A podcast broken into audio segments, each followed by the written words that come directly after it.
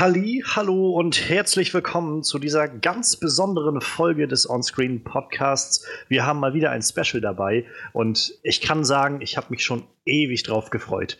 Wie schön, dass noch jemand zuhört. Ich bin Johannes Klahn und wir haben wie immer hier bei unserer wöchentlichen Show äh, ein tolles Programm dabei, wenn auch etwas anders dieses Mal als sonst.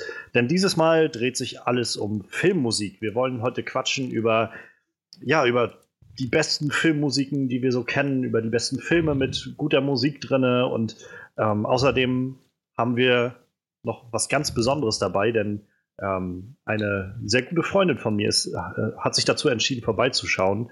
Und sie ist Filmmusikerin, äh, weiß also, wie der Hase läuft in der Branche und kann uns davon ein bisschen was berichten. Und darauf freue ich mich schon sehr lange, dass das klappt. Deshalb sage ich jetzt gleich erstmal herzlich willkommen, Theresa. Wie schön, dass du da bist.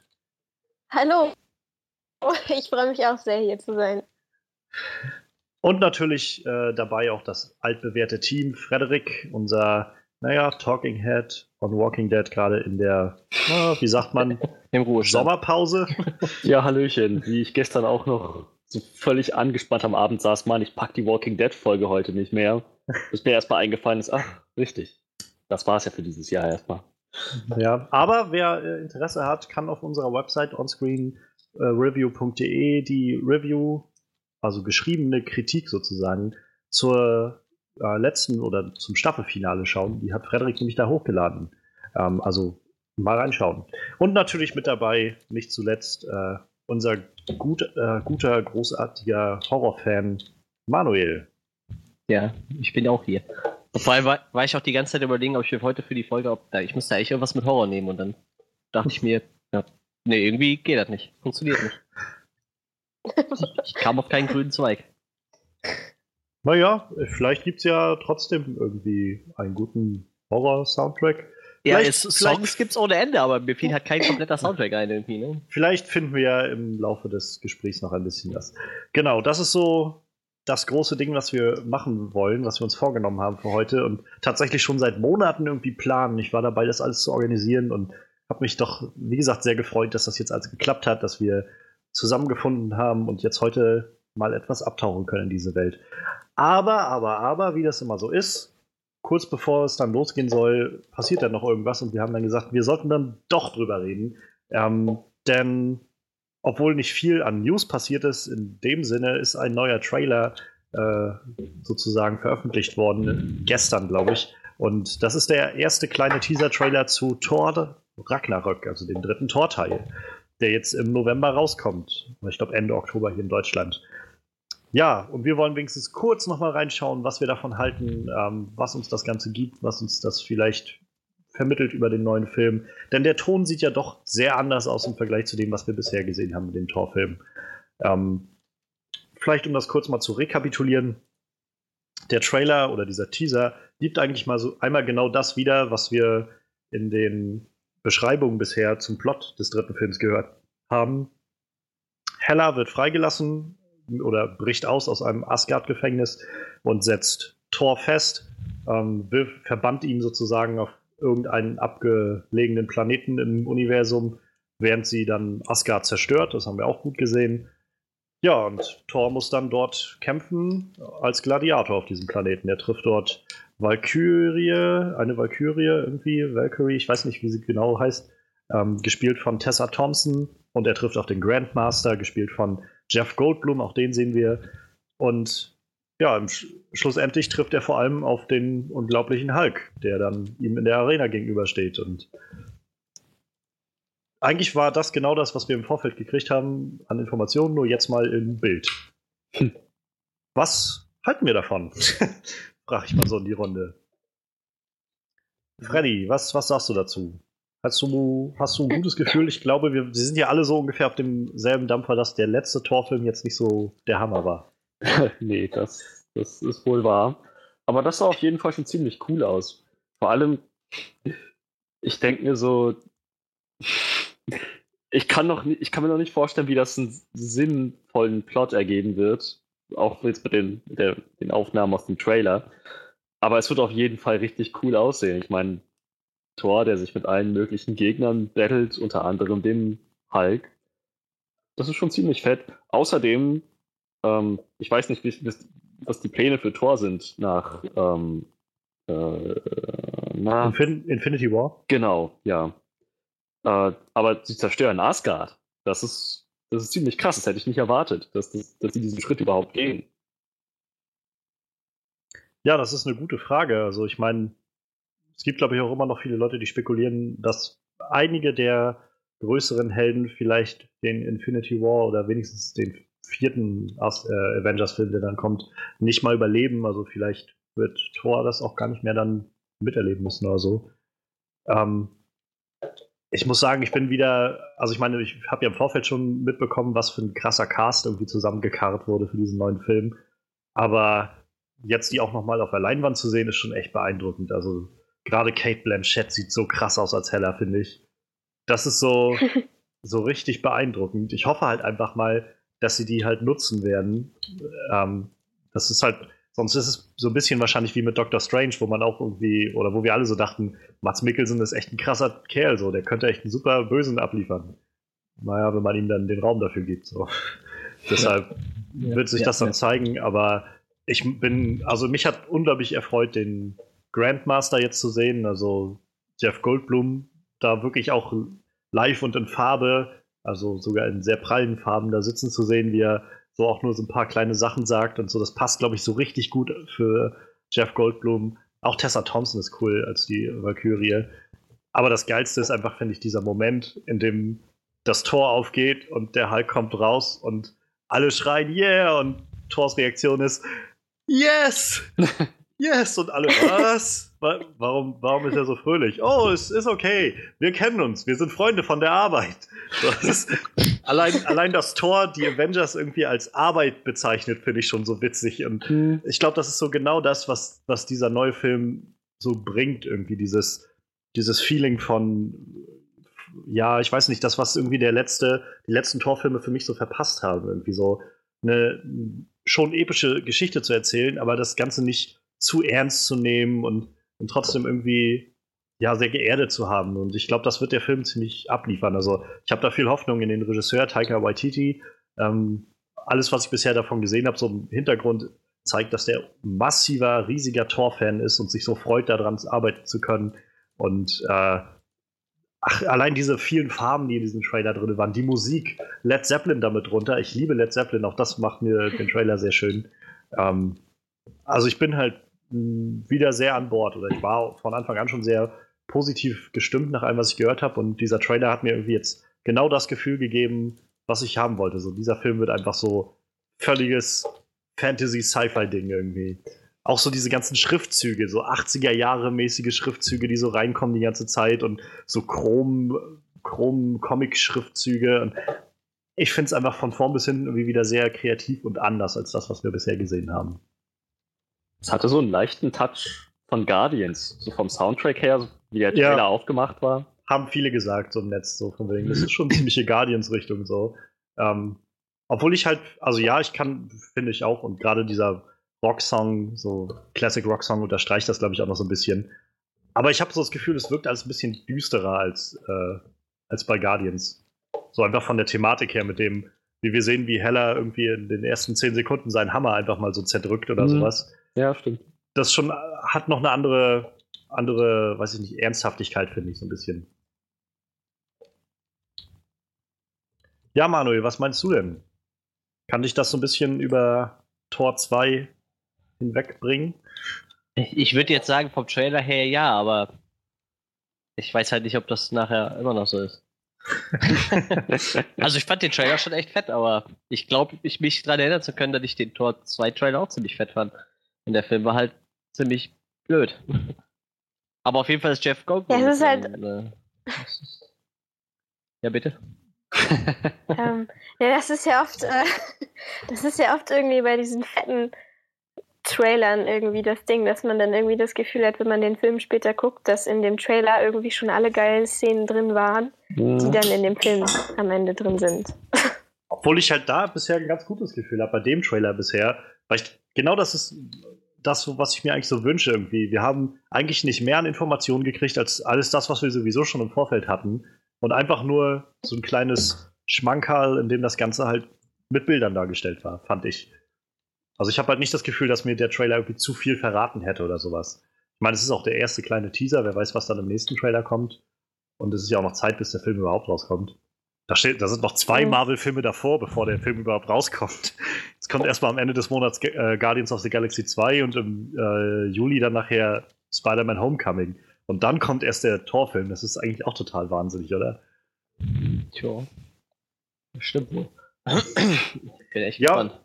Theresa, wie sieht es denn bei dir aus? Findest du, also hast du bisher irgendwie Kontakt mit diesen Marvel-Filmen so gehabt und gibt dir der Trailer irgendwas? Also ich war, konnte ja von kurz äh, mit, mit anhören, wie du ihn dir angesehen hast. Und deine erste Reaktion war ja krasses Sounddesign. äh, ja, ich habe also ich habe in der Tat mit diesem Torfilm mich jetzt noch nie wirklich viel beschäftigt, weil es ja ja, weil es war irgendwie nicht so meins.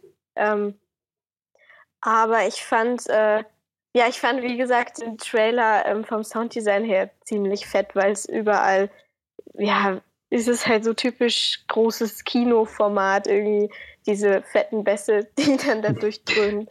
ähm, ähm, es ist aber irgendwie auch gerade Mode, habe ich das Gefühl.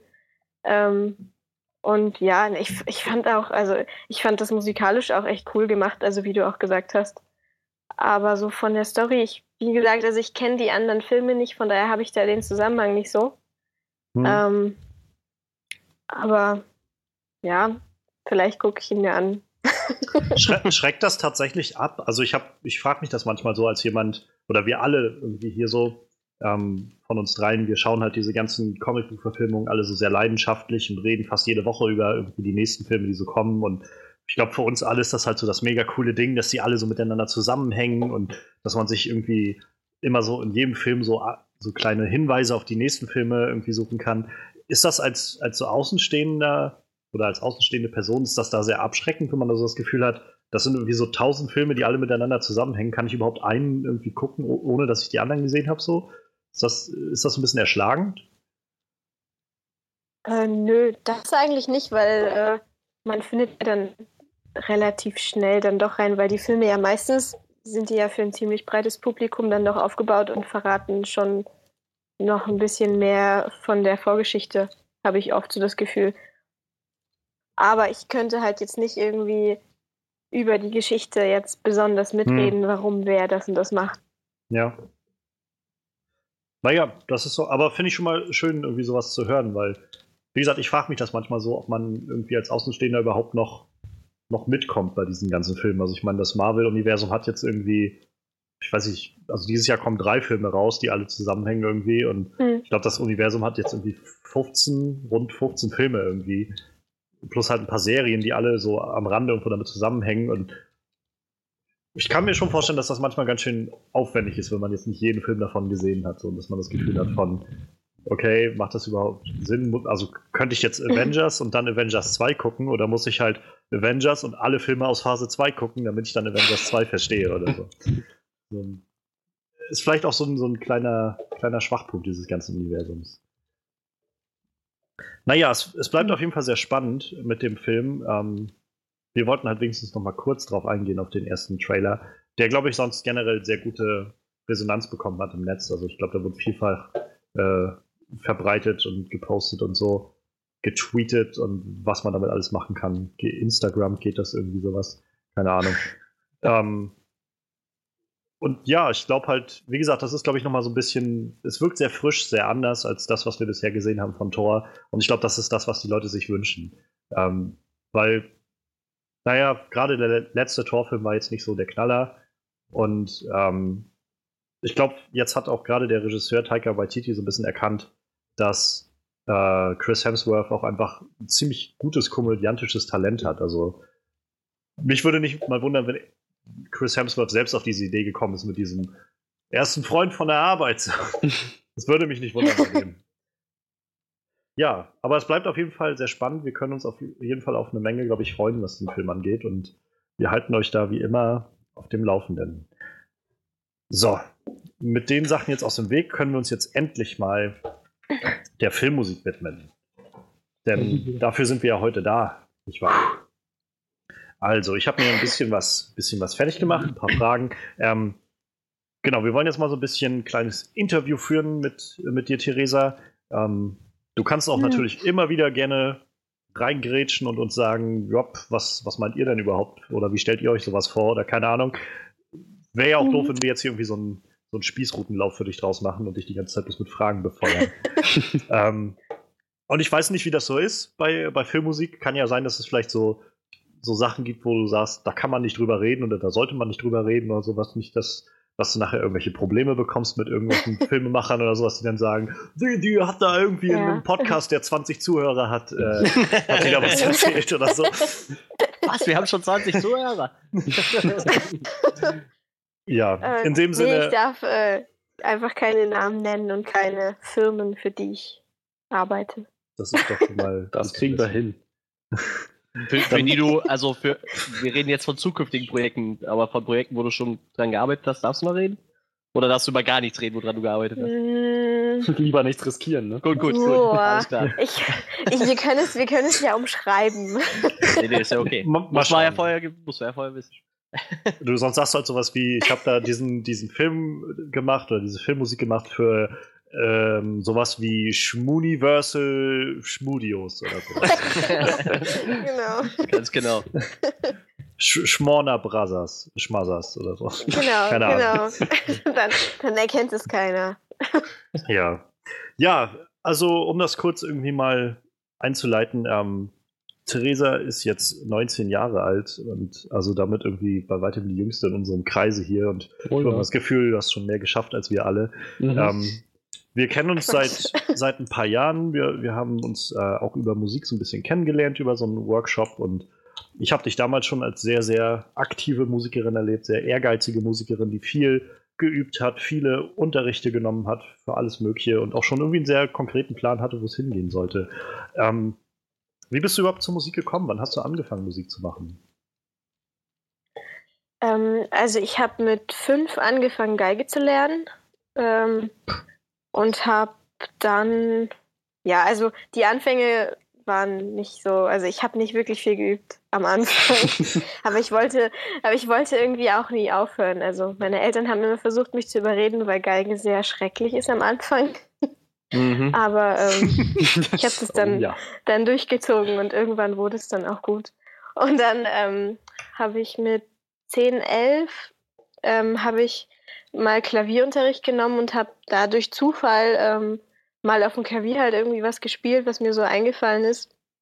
Ähm, und da meinte halt mein damaliger Lehrer, dass, äh, dass ich unbedingt Kompositionsunterricht nehmen sollte. Und dann ähm, habe ich halt ein paar Jahre später halt auch wirklich angefangen, Kompositionsunterricht zu nehmen und Musiktheorie und Gehörbildung und das ganze Zeugs und irgendwie Gesangsunterricht und hat, ja, und hatte halt eine echt gute Ausbildung, weil ich total gute Lehrer immer hatte. Und habe einfach schon immer viel komponiert und bin dann irgendwann, meinte mein Lehrer mal, dass meine Musik so vom Stil her ihn an Filmmusik erinnert. Und dann habe ich so mit 13, 14 angefangen, mich so mit Filmmusik auseinanderzusetzen und ähm, fand das total spannend sofort, dieses weite Feld und habe dann, ähm, als ich 16 war, mit meinem, nee, Quatsch, also und habe dann mit meinem Jugendweihgeld, ich weiß gar nicht, wie alt man da ist. 14, glaube ich. Ja. Ich glaube, mit 14 macht man Jugendweih. 14. Und habe dann halt von meinem Jugendweihgeld mir so ein, so ein Tonstück irgendwie zusammengebastelt und aufgebaut. Und habe ah. dann angefangen, ja, Musik zu produzieren und irgendwie, ja. Also ich, ich kann mich erinnern, als wir damals uns kennengelernt haben, ich glaube, da warst du gerade 15, meine ich mich zu erinnern. So in dem Dreh irgendwie. Äh, da hattest du, glaube ich, schon so deine ersten, oder da hattest du schon Sachen geschrieben. So. Ja, Was deine ersten ja. waren, weiß ich nicht, aber da hattest du schon Sachen komponiert. Ich glaube, sowohl für Violine als auch für, für Klavier. Und ähm, wir haben ja dann auch ein bisschen zusammen Musik gemacht. So. Ähm, gab's, also du hast jetzt ja schon erzählt, du bist ja dann recht schnell scheinbar so zu, auf diesem Filmmusik Zug so aufgesprungen und hast du mitbekommen, das ist was für dich? Hast du auch mal Alternativen irgendwie in Betracht gezogen? Oder war das so relativ schnell klar, dass das wird es dann sein? Äh, nee, also ich habe, du hast mir ja damals den Filmkomponisten. und da bin ich dann zu ihm und habe gedacht, um irgendwie mal zu gucken, wie das so abläuft. Und äh, ich weiß noch, dass ich nach den ersten zwei Tagen irgendwie gedacht habe, dass ich doch keine Filmmusik machen will. Also um das, um das kurz, kurz mal aufzugreifen, ich habe halt äh, selbst in meiner Zeit, bevor ich angefangen habe zu studieren, ein paar Praktika gemacht und da über einen, äh, über einen Freund von mir, der also mein Alter war, dessen Vater war halt oder ist Filmmusiker, freischaffender Filmmusiker, hat Filmmusik studiert und äh, verdient damit auch recht gut sein Geld. Ähm, und habe dann mal so wie zwei Wochen bei dem so ein bisschen Praktikum gemacht und mir das mal angeschaut, wie das so läuft, irgendwie zum einen, um so ein bisschen Zeit zu überbrücken und zum anderen, um mal zu schauen, wie sowas ist. Und das war mir eine sehr interessante Erfahrung. Und als ich dann gehört hatte, dass Theresa, ähm, naja, dass du auch sowas in die Richtung machen möchtest, dachte ich dann vielleicht, hm. kann man irgendwas Nützliches machen und kann ich dir die Nummer geben und keine Ahnung, du kannst damit irgendwie ein paar Kontakte knüpfen oder so. Das war auch super. Also es war echt toll, weil ich davor noch nie so wirklich bei einem Filmkomponisten war und auch nicht wirklich eine Idee hatte, wie das funktioniert überhaupt. Ähm, aber es war echt, dass ich, äh, dass ich erstmal sehr abgeschreckt war, weil ich dieses ganze Studio und es wird halt echt so wenig irgendwie mit, mit echten Instrumenten gearbeitet.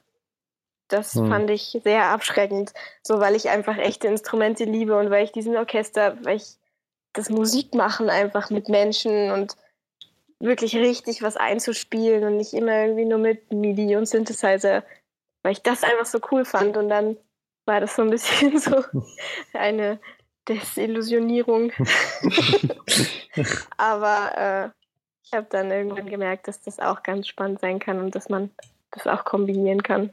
Das läuft doch wahrscheinlich beim großen Film auch ähnlich, oder? Da wird sich doch dann irgendein äh, berühmter Komponist XY mit seinem Synthi hinsetzen, erstmal so, ich sag mal, das komplette Orchester am Computer generieren und dann wird es doch wahrscheinlich von einem richtigen Orchester eingespielt, je nachdem, wie das Budget vom Film ist, oder?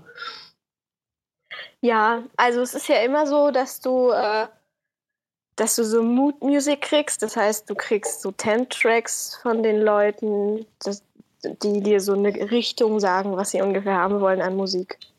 Und äh, dann musst du halt was komponieren und die wollen halt immer Layouts haben.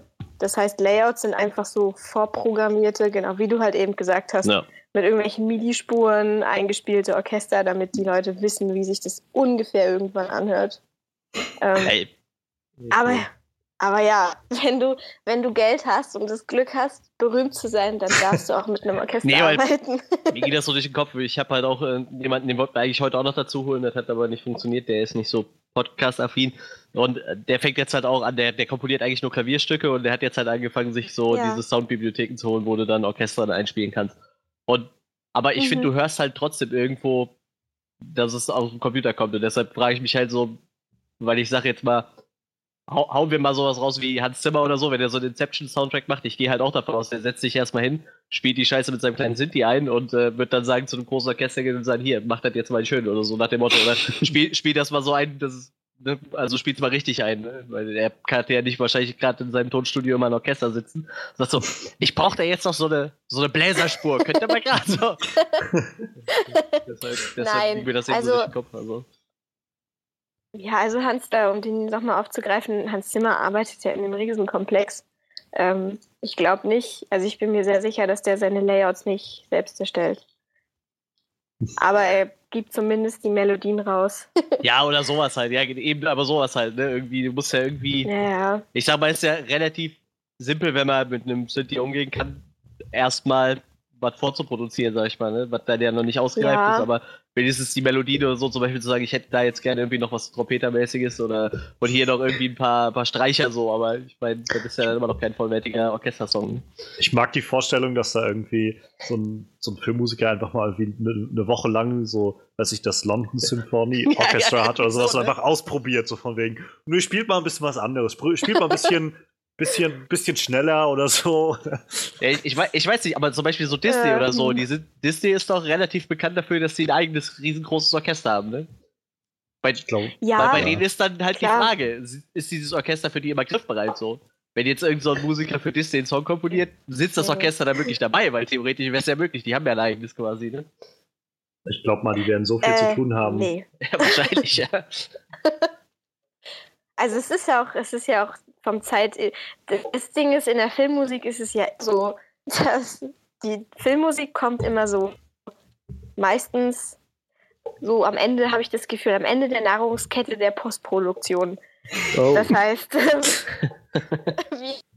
es war irgendwie, wenn der Regisseur so ein bisschen sich in der Zeit verplant hat, seine zwei Wochen dann plötzlich vier Wochen brauchte für den Film, dann muss die Filmmusik das, was die an Zeit verplempert haben, wieder rausholen.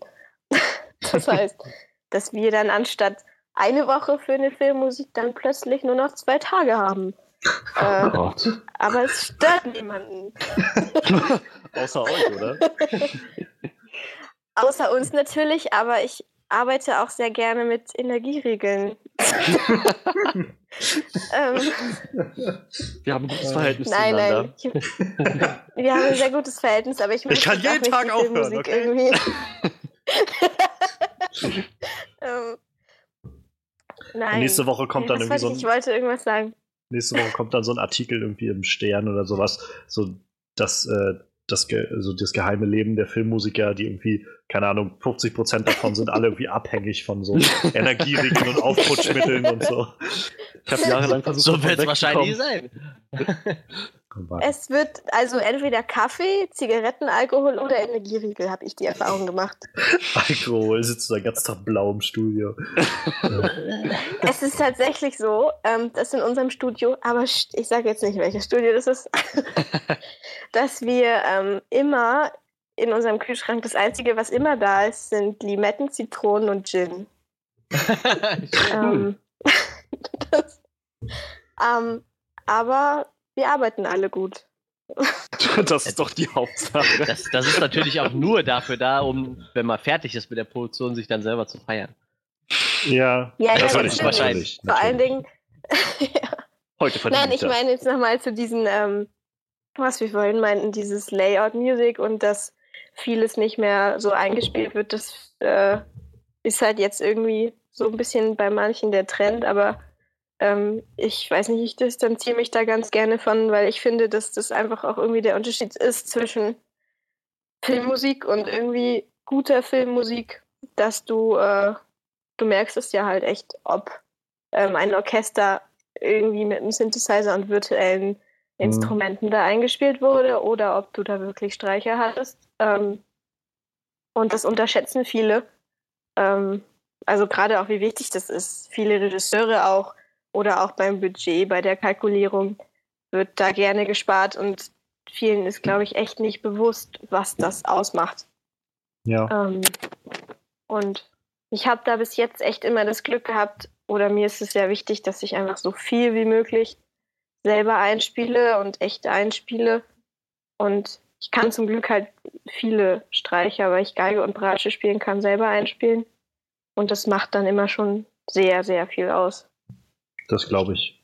Das glaube ich sehr. Also, Ähm, ich meine, ihr merkt das doch bestimmt auch, wenn ihr euch, ihr hört es doch garantiert auch, ob so ein Orchesterklang echt ist oder nicht, oder? Ja, de deshalb sagte ich das eben. Ich studiere noch nicht mal Musik schon. oder irgendwie, ne? Aber selbst Hm. ich höre es irgendwie raus, ne? Also wie gesagt, Ja. mein Kumpel, der, gut, der ist noch in die Kinderschule mit, mit Orchester, aber ja. du hörst halt schon, dass es irgendwie aus dem Computer kommt. Ne? Ich meine, die Samples sind schon echt gut, aber das ist immer noch kein Vergleich. Also ich- halt, ne? ich finde halt so, also ich nehme ja auch so ein bisschen was von Mama auf und jetzt nie was in Orchestergröße oder so, aber ähm, es, es gibt so Sachen, finde ich, die, die sind sehr unauffällig. Zum Beispiel, ich habe ein, ein recht gutes Schlagzeug-Plugin, was also es gefällt mir sehr gut, es klingt Mhm. sehr echt, finde ich.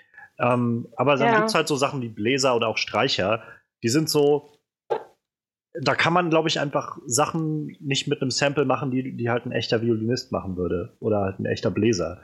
Weil du einfach, es klingt einfach Mhm. zu, zu sauber, zu gerade, finde ich, an vielen Stellen. Du hörst halt einfach Ja. viel zu sehr, dass es einfach nur eine so eine ganz konkrete Sinuskurve ist, die halt die ganze Zeit Hm. so schwingt, so.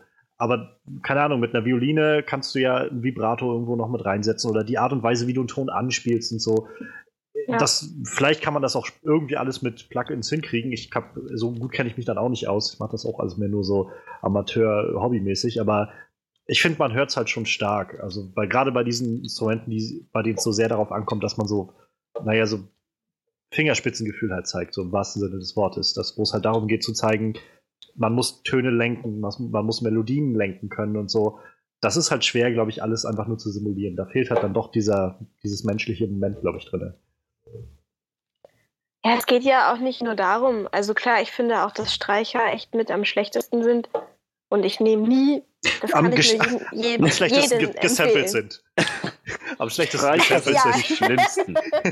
Ja, das meine ich am schlechtesten gesampelt. Und ich nehme niemals gesampelte Streicher, weil, ja, weil ich zum Glück selber ein Streichinstrument spiele und ähm, ich nur davon abraten, weil man es da einfach richtig krass böse hört. Ja. Und das kann einfach eine gute Komposition echt sehr schlecht machen, wenn man hört, dass gerade irgendwelche MIDI, ja. Ja. Ich, ich frage mich immer so, so ein bisschen, wir sind ja jetzt dann doch so ein bisschen in einem Kreis, der mehr mit Musik zu tun hat, wie das halt so auf so einen, sag ich mal, 0815 Otto-Normalhörer so wirkt, solche Sachen. Ob die, Ja, das stimmt. Das ob die stimmt. sich um sowas Gedanken machen oder Ja. nicht. Ähm, einerseits denke ich dann so, weiß ich nicht, ich habe jetzt gerade in den letzten Tagen gesessen und mir so ein bisschen, ähm, äh, um nochmal so einen kleinen äh, Sprung zurückzumachen zu Die Schön und das Biest, um einen Song aus dem neuen Schön und das Biest äh, Film mir so ein bisschen rauszuhören und so ein bisschen dann zu gucken, wie die Klavierbegleitung davon läuft. Und naja, Gesundheit. Und der Film, äh, der Film, die Musik, dieser Song ist halt, steht in As-Dur. Also eine Tonart, die jetzt nicht so ganz gewöhnlich ist, sag ich mal. Und ich habe dann zu Anfang mal kurz irgendwie so durch die gängigen ähm, ja, Lyrics und Akkordseiten so durchgeguckt und fast überall steht er in A notiert. Und auch relativ runtergebrochen von dem, was da steht, wo ich mal so denke, wenn man wahrscheinlich jetzt nicht so ein musikalisches Gehör hat, macht dann so ein Halbton irgendwie keinen Unterschied, wenn man das hört und denkt dann so, okay, das wird dann schon das A sein, das klingt schon irgendwie richtig so. Ich könnte, also mir würde das zum Beispiel, weiß ich nicht, mir würde das die Fußnägel hochbiegen, wenn ich, keine Ahnung, im, im Hintergrund den Song höre und spiele den dann, also der in Astur steht und spiele den aber einen Halbton höher irgendwie die ganze Zeit mit. Da, da wird sich mir alles umdrehen so. Aber ich glaube, das ist halt so dieses, wenn man nicht so viel sich damit auseinandersetzt, dann, dann hat man vielleicht, weiß ich nicht, dann stört einen das vielleicht nicht so oder dann fällt einem das nicht so sehr auf. Auf der anderen Seite könnte ich mir auch wieder gut vorstellen, das sind diese Momente, wo Leute dann sagen, ich weiß auch nicht wa- warum, aber irgendwie gefällt mir das nicht, was ich da höre. So müsste man vielleicht mal eine empirische Studie Das ist auch dafür- immer irgendwie unglaublich schwierig. So, ich, ich kann zum Beispiel me- mein Instrument halt auf sich selber abstimmen, ne? also dass so die Module zur Spielflöte stimmen.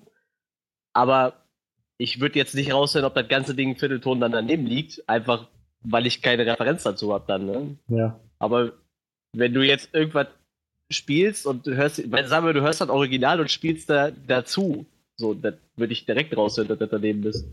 Also, wie gesagt, aber so, Ja. wenn du das für dich spielst, vielleicht, wenn es nicht gerade in der Melodie irgendwie wirklich störend klingt, dass es ein Halbton daneben ist, Naja, und du die Originalmelodie vielleicht nicht im Kopf hast, dann wirst du es wahrscheinlich auch nicht merken. Ne? Ich, ich weiß es nicht. Also, wie gesagt, wenn- ich jetzt einen Song gar nicht kenne, so würde ich es auf keinen Fall hören. Wenn ich den Song jetzt im Kopf habe, so würde ich es wahrscheinlich merken. Und wenn ich dazu spiele, würde ich es auf jeden Fall direkt merken. Aber ja, ich weiß nicht. Also, ich denke mal, so ein, so ein Auto, selbst jemand, der kaum Ahnung von Musik hat, ich glaube, wenn du das Original vorspielst und du spielst dabei und spielst dann daneben, ich denke mal, das wirst du schon raushören irgendwo. Ja, wahrscheinlich. Das ist so ein bisschen was, das fehlt mir manchmal, so dieses, ich sag mal, dieses unbelastete Hören. Ja. Ich habe mal das Gefühl, so ein bisschen durch das Studium und so durch die viele, so jahrelange Auseinandersetzung mit Musik und irgendwie sehr viel auch Schulung, was Gehörbildung und so angeht, geht das so ein bisschen manchmal verloren, dass man auch einfach nur, ja, einfach nur mal das so auf sich einwirken lassen kann. Also, ich bin dann, für mich jedenfalls, wenn ich Musik höre, auch bei Filmmusik, um mal den Bogen wieder zu spannen, bin ich halt auch ganz oft dabei und, und denke dann so während des Films immer drüber nach, so, okay, jetzt, jetzt passiert das, oh, da ist eine Rückung gerade passiert, das Ganze ist Ja. einen Ton höher geworden oder sowas. Und wo ich so mal so denke, ich frage mich, wie halt, ein- also ich würde vielleicht gerne mal wieder ganz unbelastet sowas hören und einfach nur denken irgendwie, wow, das, das bewegt mich jetzt einfach nur, ohne dass ich es gerade gut erklären kann oder so. Also bei, beim, wie gesagt, also für Theresa, die weiß das nicht, also ich, ich spiele Nudelsack, Marksackpfeife, ne, so einen mittelalterlichen Nudelsack. Mhm. Und ich bin, wenn, wenn ich so Musik höre, wenn es nicht gerade so wirklich gut ist, bin ich da nur am Upragen die ganze Zeit, ne? Ich kann auch nicht irgendwie so, wenn ich auf die RP10 nach Köln fahre, ne, auf die Rollspiel-Convention, da spielt immer ein, zwei Mittelalter-Bands, so kleinere. Ich gehe so einen halben Kilometer dran vorbei und kann dir sagen, der spielt total schlecht, benutzt keine einzige Verzierung und benutzt von seinen eh nur 8,5 Tönen, vielleicht drei. Weißt du, so, das, das, das merke ich so auf einen Kilometer Entfernung, da kriege ich schon so einen richtigen Hals. Weißt du, so. Also ich kann das auch nicht mehr. Also wirklich so mittelalterliche Musik genießen ist echt schwierig. Außer mein Instrument ist nicht drin, so, dann ist es wieder total egal. Aber wenn ich, das ist das einzige Instrument, was ich kann und ich bilde mir ein, ich kann das auch gut und ja, da, da, da werde ich wahnsinnig. Ja, was Na, ich Freddy, aber auch so was krass treibt dich so in, bei, in ähm, Wahnsinn? Äh, Dudelsäcke, Gronk als Synchronsprecher. Gronk als Synchronsprecher. Was? allerdings Dudelsäcke treiben dich in den. Wahnsinn? Nein, das treibt mich nicht in den Wahnsinn. Es kommt halt echt drauf an. Jedes Instrument hat bei mir das Potenzial, mich in den Wahnsinn zu treiben, wenn es halt schlecht gespielt wird. Aber ähm, ja, nee, also da habe ich jetzt nicht so das Problem mit. Auch mit diesen belasteten Hören habe ich gar nicht so sehr, weil ich einfach so, ich habe Tonsatz, Gehörbildung, das habe ich halt alles über mich ergehen lassen, so im Studium und dachte so, oh Gott, wenn das vorbei ist, mache ich drei Kreuze oder dann will ich damit nie wieder irgendwas zu tun haben. Das ist doch bescheuert. Und seitdem ist es doch wirklich so. Ich höre halt so die, die ganz, ganz ähm, grundlegenden Sachen, wie meine Rückung oder ein Trugschluss oder so. Aber davon ab, so ich, ich fange jetzt nicht irgendwie an, großartig äh, Dur-Moll-Parallelismen rauszuhören oder irgendwelche Bassien. mir so, nee, gut. Das ist, das, das ist mein Gehör einfach zu kompliziert und dann sage ich so, nee, das, da, da schalte ich lieber ab und das ist auf mich wirken. Nee, so weit gehe ich jetzt, so weit gehe ich natürlich auch nicht. Aber ich meine so, keine Ahnung, wenn, sagen wir jetzt mal vom Film weg, irgendwie, wenn du im Radio irgendwie einen Song hörst und du, du fragst, also den wirklich hörst und sagst jetzt nicht so, ich lasse das mal so über mich hinwegrieseln, so, sondern ich höre da jetzt mal genau zu, fängst du da nicht auch irgendwann an, sozusagen, also so automatisch einfach irgendwie so, okay, jetzt, jetzt sind wir gerade irgendwie in so einem sehr molligen Abschnitt oder sowas und oh, oh, jetzt, jetzt gab es einen Tonartenwechsel für den Refrain oder sowas. Und dass das, also bei mir ist es dann so, das bindet sich dann irgendwie gleich so in meine Vorstellung von, mag ich das eigentlich oder mag ich das nicht? Ist das ein guter Song? Ist das nicht so gut? Irgendwie passiert da jetzt gerade viel, das ist schon mal nicht schlecht oder so. Ich kann das irgendwie nicht abschalten. So. Das ist irgendwie einfach drin seit dem schon, ja, seit eigentlich Anfang des Studiums so. Gott sei Dank kann ich keine Noten lesen. Und hab, hab außer über meine A-Moll-Tonlage über keine andere Tonlage gehalten. Ich merke nur Tempowechsel so. Ich merke so, wenn du den Song fünfmal das Tempo wechselst, so, dann, dann das merke ich direkt. Aber irgendwie so Sowas oh, aber die. Tonart und oh, Tempowechsel. jetzt wechseln sie das kann ich finde das so schlimm. Das, Ja, ist das sowas, was, was ganze mir irgendwie echt schnell dann auch auffällt, wenn ich meine, ein so ein Schlagzeuger oder so eine Band, wo das immer viel passiert und wo das dann äh, schon sehr breit getreten wurde, sehr oft das Metallica mit Lars Ulrich da am, am Schlagzeug, der einfach kein guter Schlagzeuger Da ist. sind die Tempowechsel aber eher unfreiwillig, unfreiwillige Tempowechsel, Das meine ich halt. nicht halten kann. Das meine ich halt so. Und, und das, das sind so Sachen, die kommen so direkt auf mich an, also stürzen sie auf mich ein und ich denke dann immer so, oh, das, das geht, das, das stört mich gerade so richtig, richtig krass, weil ich so das Gefühl habe, irgendwie war ich gerade so voll im Rhythmus dieses Songs und auf einmal verändert der einfach so sein ge gesamtes Tempo. Das ist so, Aber weißt Ja. du, das ist total geil, wie schnell die anderen Bandmitglieder mittlerweile darauf reagieren, so, ne? Ich habe mir dieses Through the, wie heißt die? Through the Never, diese DVD-Film von denen gekauft. ja, Und du, du merkst halt echt so, dass er echt zwischendurch mal so ein bisschen den Takt verliert, aber der andere einfach direkt mitgehen, so. Weißt du, das ist so bei denen schon so in Fleisch und Blut, dass er den Takt nicht halten kann, so. Das merk, du merkst es halt kaum so, ne? Also ich glaube, das ist sowas, was Laie wahrscheinlich nicht merkt. Ja. Ja, ja. Ähm, kommen wir mal wieder zurück zu Theresa. Wir haben jetzt sind, ich, ein bisschen abgeschweift. Abgeschwiffen? Abgeschweift, das ist wieder Abgeschweift, sowas. richtig, ja. Abgeschweift. Ähm, ich hatte letztens noch so ein was Nettes. äh, Mal gucken, vielleicht komme ich noch drauf. Und so, ein, so eine verrückte deutsche Worteinheit. Ähm, was ich fragen wollte, wir waren jetzt vorhin so weit, dass du äh, Praktikum gemacht hast bei einem Filmmusiker. Ähm, wie bist du denn, da warst du ja noch in der Schule, nicht wahr? Ja. Und ähm, ich meine, dann stand ja auch irgendwie noch Abi an und so. Mhm. Also ein paar Kleinigkeiten, die auch so ein bisschen Zeit einfordern. Wie, wie, wie hast du das gemacht? Also bist du dann, was, wie sah denn so dein Tag damals aus? Ich meine, du musst ja dann irgendwie echt nur irgendwie in Schule und, naja, Musikschule gewesen sein. Äh, ja, war auch tatsächlich so. also, ich, äh, ja, was habe ich eigentlich gemacht? Ich hatte schon Freunde. Ähm, Beste Aussage Ähm. des Tages. Ich hatte auch Freunde. Aber es war, ja, es war immer ein bisschen schwierig, weil ich, weil Schule, ja, gerade so 11., 12. war dann schon zeitintensiver irgendwie. Und mich hat das immer total genervt. Das heißt, ich habe nicht, ich habe das Nötigste für die Schule gemacht, damit ich dann relativ viel Zeit noch hatte, irgendwie Geige zu üben, irgendwie Musiktheorie zu machen und irgendwie noch was zu schreiben, irgendwie zu komponieren und so. Und ich war schon, also ich bin direkt nach der Schule in die Musikschule, habe da geübt, hatte dann, also ich hatte eigentlich jeden Tag hatte ich irgendwas an Unterricht in der Musikschule und äh, bin dann abends halb acht zu Hause gewesen, habe dann manchmal noch mal geübt und bin dann schlafen gegangen. ja, ja, und andere Leute, glauben, sie andere Leute glauben, sie haben eine harte Teenager-Zeit gehabt. Ich habe jetzt ähm. auch eher sowas äh, erwartet wie, oh nee, das war eigentlich relativ locker und jetzt so, äh, ich, das war so, ich habe die ganze Zeit immer durchgepowert. Hm, okay. Ah, du musst ja echt eine Wahnsinnsbegeisterung gehabt haben, wenn, wenn dich das einfach mal nicht weiter gejuckt hat. Das heißt, du hast es einfach mal durchgezogen. Also teilweise war es, also so für Filmmusik war das wirklich, das habe ich geliebt, das habe ich auch total gerne gemacht. Ähm, aber so Geige und so habe ich, hab ich tatsächlich auch nur aus Respekt vor der Aufnahmeprüfung so viel geübt. hm. also, was, für, was für eine ähm, Aufnahmeprüfung, also das ist, glaube ich, ein guter Punkt, so aus Aufnahmeprüfung. Was war denn so ja. der große Plan an der Stelle? So, als du gesagt hast, und ich habe jetzt gerade so bei dem Filmmusiker mal ein Praktikum gemacht und es war irgendwie alles sehr cool, wenn auch irgendwie ein bisschen desillusionierend, aber hat mich dann doch angespornt, weiterzumachen. Was war denn so der nächste ja. Plan? Also mein eigentlicher Plan war, dass ich nach dem Abitur dann irgendwie Filmmusik studiere oder Komposition beziehungsweise Musiktheorie und dann ja dann einfach ein gutes Fundament habe und dann in ein Tonstudio gehen kann. Und ähm, ich glaube, aber es ist dann ich hm? glaube, du sagtest mal, Filmmusik studiert man dann im Master, oder? Also man macht irgendwie im Vorfeld was und dann im Master Filmmusik oder irgendwie so? Erinnere ich mich da richtig? Ja, ja, das, ja, das ist halt nicht so, nicht so leicht bei Filmmusik, weil es da vergleichsweise wenig Möglichkeiten gibt, das zu studieren, weil das ja doch sehr speziell ist. Und weil es eigentlich ja eine Spezialisierung ist, nachdem du irgendwie Musik studiert hast. Ja. Und ähm, bei mir war das aber halt so, dass ich, ich weiß ja, dass ich Filmmusik machen will. Ich will ja nicht vorher irgendwie Musiktheorie eigentlich, will ich es nicht mhm. machen. ähm, deshalb äh, gab es für mich, gibt es für mich momentan halt auch echt nur zwei Hochschulen, die es als Bachelor überhaupt anbieten. Okay. Ähm, und bei denen sollte ich hoffentlich dann auch angenommen werden. Deshalb, deshalb habe ich immer so viel geübt, weil ich einfach so Lust, beziehungsweise habe, ist es ja noch nicht durch. Welche sind das? Wollte ich gerade auch fragen. ähm, das ist einmal in München, Musikhochschule. Das, das ist ein Studiengang äh, Musik für Film und Medien.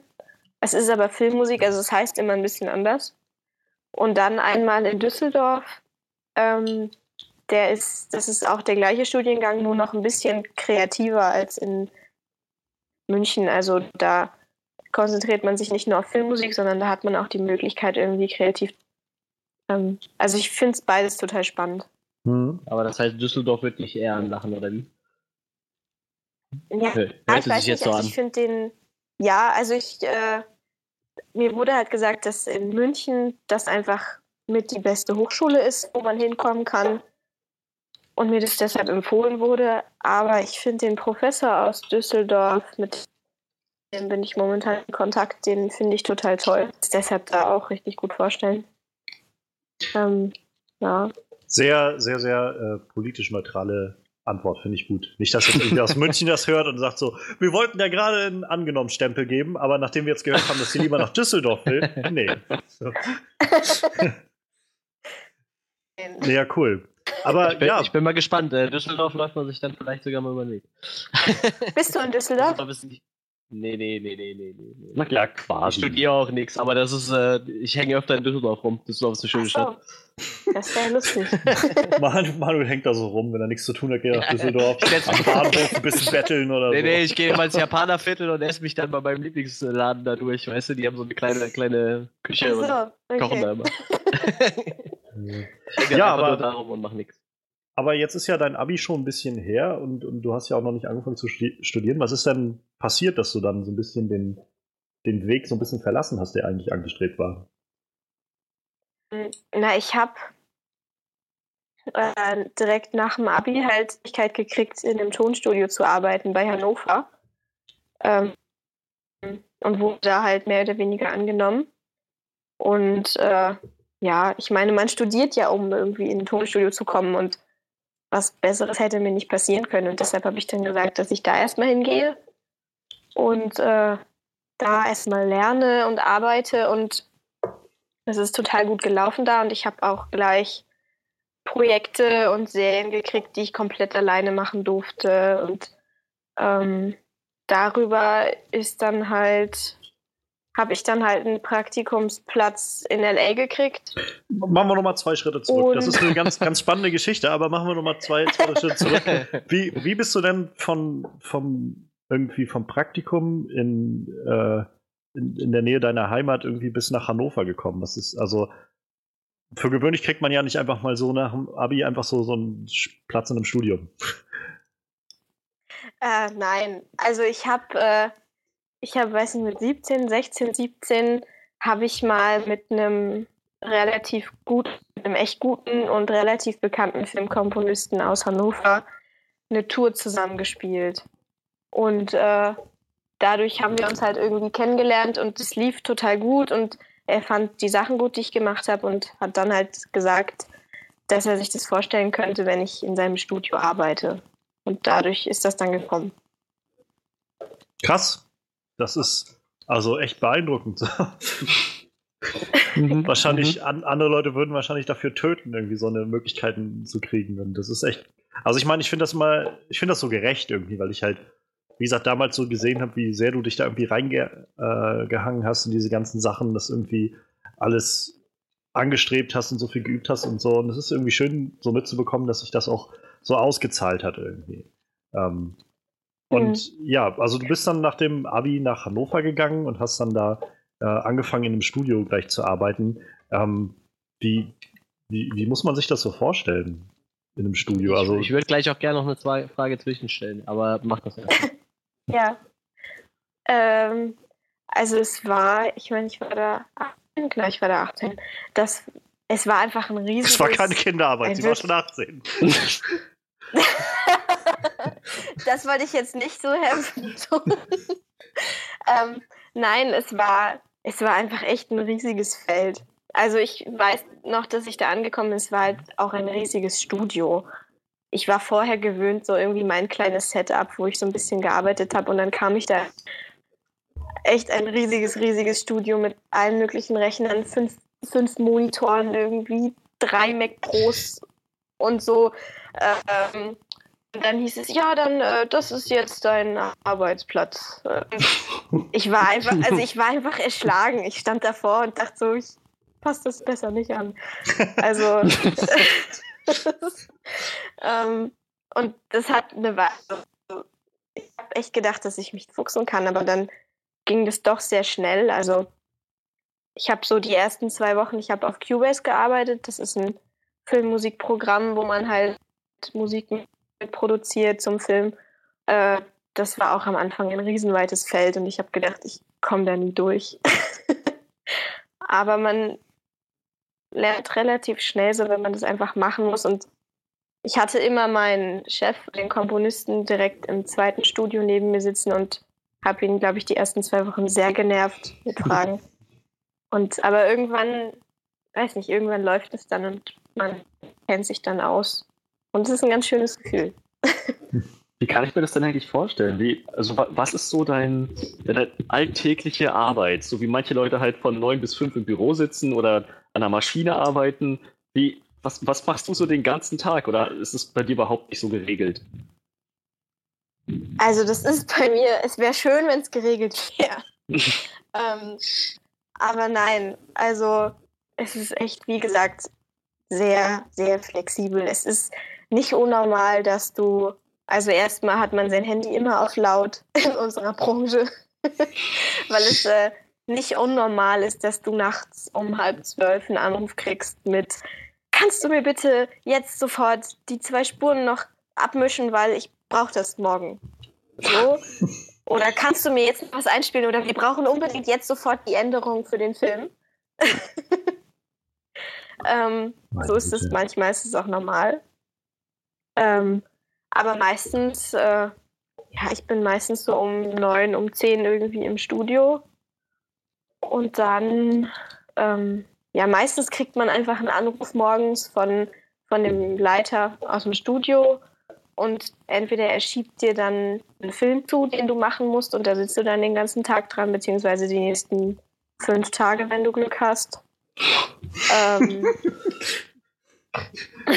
wenn du Glück hast. Oder ja, es ist tatsächlich, wenn du Glück hast. Oder also es, es kommt immer was rein. Man muss, man muss sehr spontan sein und man muss sehr starke Nerven haben. Also es ist normal, dass du, dass du plötzlich dann Sachen recorden musst, irgendwelche schwierigen Sachen, die du noch nie gesehen hast, für die du auch Noten rausschreiben musst, aber du hast nur drei Stunden. Ähm, oh Gott. Das und Nein, also man gewöhnt sich auch dran und es ist auch nicht immer so. Also es ist wirklich die Extremphase, wenn das so ist. Und da brauche ich dann auch meine Energieriegel. Ich wollte es gerade sagen, es gibt ja auch noch Energieriegel. Also so stimmt ist es ja nicht. ähm, aber meistens so, also der normale Arbeitstag ist deutlich entspannter. Also da gehe ich halt ins Studio und arbeite von morgens, keine Ahnung, um 10 bis abends um halb zehn wahrscheinlich. Äh, und und habe dann einfach Zeit, an einem Film zu sitzen, mir Listen zu schreiben von wo bis wo welche Musik ist, welche Musik ich machen will, Sachen aufzunehmen schon mal und irgendwie mit dem Produzenten zu reden, was der haben will. Ähm, also es ist echt eine schöne Arbeit. Ist das denn so der, der normale Ablauf, so wie man so einen Film angeht? Also kriegt man irgendwie das, also man kriegt dann irgendwie den Auftrag von dem weiß ich nicht, Regisseur oder von einem Studioleiter oder sowas. Und dann, dann kriegt man den Film zugeschickt und hat man dann schon, hat man dann schon was in der Hand, so irgendwie, irgendwie ein paar Richtlinien oder so? Irgendwie so ein paar, ein paar ja. Richtungen? Oder heißt es dann so, okay, jetzt schau dir erstmal den Film in, in seiner Gänze an oder sowas und dann wollen wir da und da Musik haben und dann macht ihr mal Gedanken? Oder ist das irgendwie. Also, man, das ist immer unterschiedlich. Glück hat, dass dann gibt es keine Temp-Tracks, also so Musiken, die die schon runtergelegt haben, die sie ungefähr so haben wollen. Ähm, Ach, sowas aber es wird gibt auch nahezu. Gemacht. Sowas wird immer gemacht, das ist normal. Ah. Also, ich habe bis jetzt keinen. Ich hatte bis jetzt einen Film, bei dem keine Temp-Tracks schon drin lagen, aber das ist immer so. Und das ist leider auch immer das Anstrengende, so dass die Regisseure sich dann irgendwelche fetten Temp-Tracks darunter gelegt haben, die teilweise überhaupt nicht zum Film passen. und was du dann halt so stark wie möglich imitieren sollst mit deiner Musik, weil sie das ja so haben wollen, aber du darfst ja auch nicht klauen. aber es muss so nah wie möglich da dran sein und du, und das ist manchmal so ein bisschen das Nervige, weil manche sind nicht so offen für neue Sachen ähm, und meistens ist es auch zu fett. Also die meisten Regisseure von heute wollen so ein riesiges Orchester haben, so ein Hans Zimmer Orchester, und haben aber nur ein Budget für, weiß ich nicht. Wenn ich ehrlich sein würde, wäre das Budget gerade mal eine Geige so, und eine Triangel. genau, genau. ähm, und dann musst du halt gucken, dass du da so einen Mittelweg findest. Ähm, aber ich, ich hatte auch neulich, äh, das war total angenehm, da hatte ich ein Projekt, wo überhaupt gar keine, wo der Film auch noch nicht fertig war, wo ich einfach nur das Drehbuch gekriegt habe und äh, mich dann getroffen habe mit der Regisseurin und dem Produzenten und wir geredet haben, so was sie so haben wollen und ich dann einfach arbeiten durfte und echt machen durfte, was ich will und denen dann halt einfach immer so meine Layouts geschickt habe und jetzt die Musik halt steht, bevor der Film gedreht wird und sie jetzt auf die Musik drehen. Und das ist krass, eigentlich das so ist das. Krass. ja. Das klingt super, also super cool und irgendwie, ich stelle mir dann auch die Dreharbeiten super spannend irgendwie vor. Ja. Also das ist auch echt so der beste und schönste gehen kann. ähm, aber meistens ist es nicht so.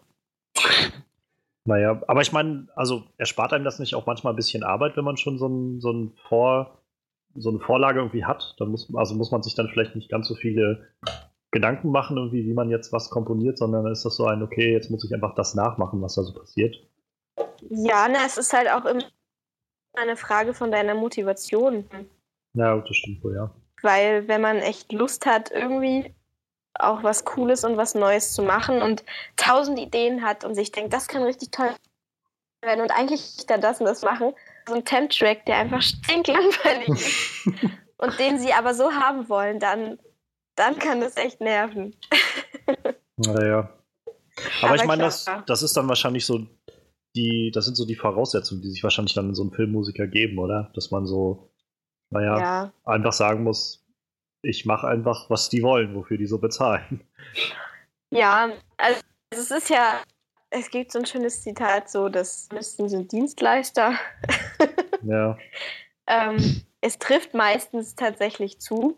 So, man muss schon auch bereit sein, äh, seine künstlerischen Ideen und Werte für die eigene Komposition ein Stück weit aufzugeben, weil man ist halt doch kein Komponist, sondern du bist halt dafür da, für den Film etwas zu machen, was den Film unterstützt ja. und nicht Musik zu machen, die du selbst einfach super geil findest. Das äh, da muss man halt bereit zu sein. Das kann ich mir um, vorstellen. Ja. Manuel, du wolltest vorhin noch was fragen. Ja, ähm, du hast ja im Moment noch den Plan zu studieren, wenn ich das richtig verstanden habe, ja? Ja. W würdest du das verwerfen, wenn es jetzt auch ohne Studium gut läuft? Weil ich meine, das hört sich ja schon schwer nach, bei dir so, ich sag mal, nach der richtige Quereinstieg ist es ja nicht, du hast schon darauf hingearbeitet, aber das läuft ja im Moment, sag ich mal, auch ohne Studium. Ist das Studium überhaupt noch zwingend notwendig, sag ich mal?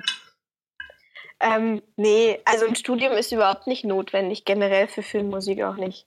Also da fragt keiner nach und das interessiert auch keinen. Ja, deshalb, also ich meine, wenn es jetzt so gut läuft, ist das dann überhaupt noch interessant, als zu machen, irgendwie, frage ich mich dann. Ne?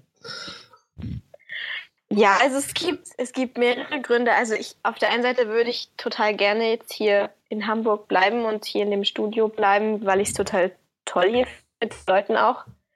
Ähm, aber auf der anderen Seite, ich meine, habe ich jetzt irgendwie die Chance zu studieren und ich glaube nicht, dass mir das irgendwie schadet. Ja, das und, auf jeden Fall äh, nicht, das stimmt. Und, Kommt wahrscheinlich ähm, immer gut, wenn man, wenn man ein gutes Portfolio an Material hat und dann noch sagen kann, ich bin übrigens auch studierte Filmmusikerin. Also. Ja, also das, also das interessiert tatsächlich niemanden. Also Hans Zimmer hat auch nicht studiert. ähm. Das hätte ich jetzt auch noch gefragt, glaube ich. Hat er überhaupt studiert, der Typ? War das bei ihm nicht ähm, sogar so, dass er irgendwie äh, Schwierigkeiten hat mit dem Notenlesen oder so? Das, ist, ich meine, das könnte auch ein böses Gerücht ja, also sein, aber ich glaube, ich, ich weiß es auch nicht zu 100 Prozent, aber ich habe auch gehört, dass er selbst die Noten nicht schreibt. Ich glaube, das um, ist ähm. aber heutzutage auch schon, ich sage nicht normal, aber echt schon verbreitet, glaube ich. Ne?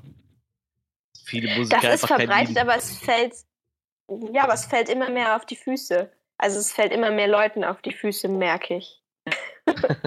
Gut. Also weil Weil das oft so ist, für mich ist es gut, weil ich immer, immer dadurch Jobs kriege, weil ich das halt noch gelernt habe, Noten zu schreiben, auch mit Notenschreibprogrammen und zu arrangieren. Und viele das halt gar nicht mehr können, viele Komponisten.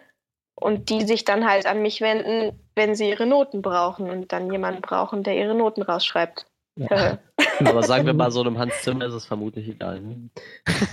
ja, wahrscheinlich. So Zimmer hat, hat glaube ich, so an die, ich will jetzt nicht lügen, der hat ein riesiges Tonstudio mit, glaube ich, 120 Komponisten. Schön. Äh, ich habe dann also, so eine also, Idee, dann, dann tippt er so drei Töne hin und lässt es einfach ausarbeiten. das ist, es ist tatsächlich so. Illusionieren? okay. hm. Aber er hat tatsächlich Leute, die für ihn das alles aufschreiben und arrangieren und so. Ähm, aber man kann es ihm gar nicht verdenken. naja, ich glaube, der Mann hat schon viel geleistet, ne? Ja, ja auf jeden Fall. Ja. Und der hat es halt bis ganz oben geschafft. Ja. Und könnte man argumentieren, ob vielleicht nicht John Williams doch noch immer der Meister der Soundtracks ist, aber auch da, auf sowas kommen wir vielleicht auch später noch. ähm, ja, dann, also du bist dann vor, vor nach dem Abi, aber vor dem Studium, was jetzt noch irgendwie ansteht, dann nach Hannover. Und hast mhm. dann da so deine ersten Kontakte gemacht mit den mit dem wirklichen Studioalltag und so, wie es dann läuft und wurde ja. so ein bisschen ins kalte Wasser dann da geworfen mit den ganzen ja. Programmen und allem, was da so rundherum kommt. Ähm, kannst du so ein bisschen, also weiß ich nicht, aber kann man, kannst du so ein bisschen erzählen, was du so gemacht hast, so was für Projekte du so bearbeitet hast in der Zeit? Also ich habe, ich weiß gar nicht, oder, ob oder ich das sagen darf. Machen wir vielleicht andersrum. ähm, was, was sind denn so typische Projekte, die so überhaupt reinkommen? Jetzt nicht vielleicht kein Titel von irgendeinem, mhm. von, von dem und dem, sondern einfach nur so, was, was kriegt man denn überhaupt so als Filmmusiker ja. für Aufträge? So, sind das dann immer gleich so, weiß ich nicht, kommt dann irgend so ein, so ein deutscher Regisseur und sagt irgendwie, keine Ahnung, ich habe hier, ich bin Independent-Regisseur und ich habe hier meinen, weiß ich nicht, so, so ein, eine Stunde, äh, 30 Minuten oder so, so einen 90-Minuten-Film gemacht und ich brauche dafür jetzt noch eine Filmmusik, dann ist das Ding mhm. fertig oder so. Oder gibt es irgendwie nur so kleine, kleine Film, Firmen, die sich dann melden und irgendwie für ihre Werbung irgendwas brauchen? Oder aus was setzt sich das so zusammen, was man so macht? Ähm, also vieles, also in das ist auch von Tonstudio zu Tonstudio unterschiedlich. In Hannover war das so, dass, äh, dass mein Chef, ja, ich nenne ihn jetzt mal Chef, dass, ähm, dass er halt einen Dauerauftrag hatte von einer Krimiserie vom ZDF. Und ähm, das ist natürlich was sehr Lukratives, wenn man da wirklich im Monat weiß, dass man irgendwie an die fünf bis zehn Folgen kriegt für die man dann auch bezahlt wird, dann ähm, kann man davon auch schon gut leben. Weil dann auch GEMA und so dazu kommt. So, das, das waren halt so, das waren, glaube ich, immer 45-minütiger, ähm, wofür wir immer fünf Tage Zeit hatten, was sehr viel Zeit ist. Ähm, und das war halt so das Alltägliche, was gemacht werden musste. Und dann kam jetzt, ist es ja jetzt gerade Lutherjahr, Stimmt, kamen ja. halt ähm, kamen halt verschiedene Dokus auch noch hinzu, irgendwie. Von, ich, ich weiß es aber nicht genau von welchen Sendern, ähm, die halt diese Thematik behandelt hatten und die dann halt wirklich Streicheraufnahmen haben wollten und Filmmusik haben wollten, wo man dann halt dran gesessen hat. Und generell viele Dokus kommen. Ähm, wir hatten auch einen Tatort. Ähm, da hatte ich aber nicht so viel mit zu tun. Und ja, also in dem Studio in Hannover hatten wir wirklich viele Serien und Filme und halt Dokus. Und jetzt in Hamburg, ähm, ich bin ja hier noch nicht so lange, ähm, aber ich hatte bis jetzt Imagefilme, also so Werbung für verschiedene Firmen. Ähm, und halt jetzt ein, Kurzfilm, ja, das waren so die Projekte neben halt verschiedenen Aufnahmen, die dann anstehen, die man für, für fremde, fremde Projekte macht, wenn die mal Streicher brauchen oder so. Mhm. Und also das ist ja dann doch schon ein ziemlich großes Spektrum, würde ich mal so sagen. Also es klingt nach recht viel und sehr, sag ich mal, sehr viel unterschiedlicher Arbeit, die ja. man dann so macht. Ähm, gerade jetzt äh, für so, also wir machen ja jetzt nur gerade auch viel so zu Filmen und, und, Serien und so. Und mich interessiert so Filme machen sowieso mal sehr, sehr krass. Ähm, wie, wie stark sind denn so die, diese Filmemacher so involviert in diese ganze Musikgeschichte? Also du sagst ja schon, es gibt so diese Tracks, die dann so mitgeliefert werden oder sowas. Bleibt mhm. es dann dabei und dann warten die einfach, bis das Endprodukt da ist? Oder, Nein. Oder also es ist auch wirklich immer unterschiedlich, wie die so drauf sind. Manche, die sind einfach total cool drauf und die wollen das halt auch gut finden, was du machst und die sind sehr aufgeschlossen. Und dann gibt es halt auch die Sorte, die wirklich 100% wollen, was sie sich vorgestellt haben und nicht wirklich offen sind. Also ich habe bei den, ähm, bei den Krimiserien, bei denen ich beteiligt war, in Kontakt. Also da hatten die sehr große Kontrolle immer, wollten immer sehr viel Kontrolle haben, so über Produktion. Und es gab regelmäßige Telefonkonferenzen, wo das dann auseinandergenommen wurde und wo wir regelmäßig halt unsere Layouts schicken sollten, immer wenn wir eine Szene fertig hatten. Und dann wurde das diskutiert und abgenommen oder nicht abgenommen. Und dann musstest du manchmal irgendwie noch fünfmal an so eine Szene ran und verändern. Hm. Ähm, es war manchmal auch total gut, so zu wissen, was die wollen. Es, also es ist ja auch echt manchmal echt konstruktive Kritik. Es ist ja nicht immer nur schlecht. Und Scheiße, weg damit. Nein, also die sind, die begründen das ja meistens auch und haben auch oft Was- was- was jetzt so Vorstellungen und auch neue Ideen. Was finden Sie denn so schlecht daran? Was viel schlecht daran? Ist halt scheiße. So, mach, mach was Neues so. Sowas gibt's auch. Äh, aber meistens wird es ganz gut begründet. Also ich hatte es zum Glück noch nicht, dass jemand das so argumentiert hat, aber es gab's auch schon.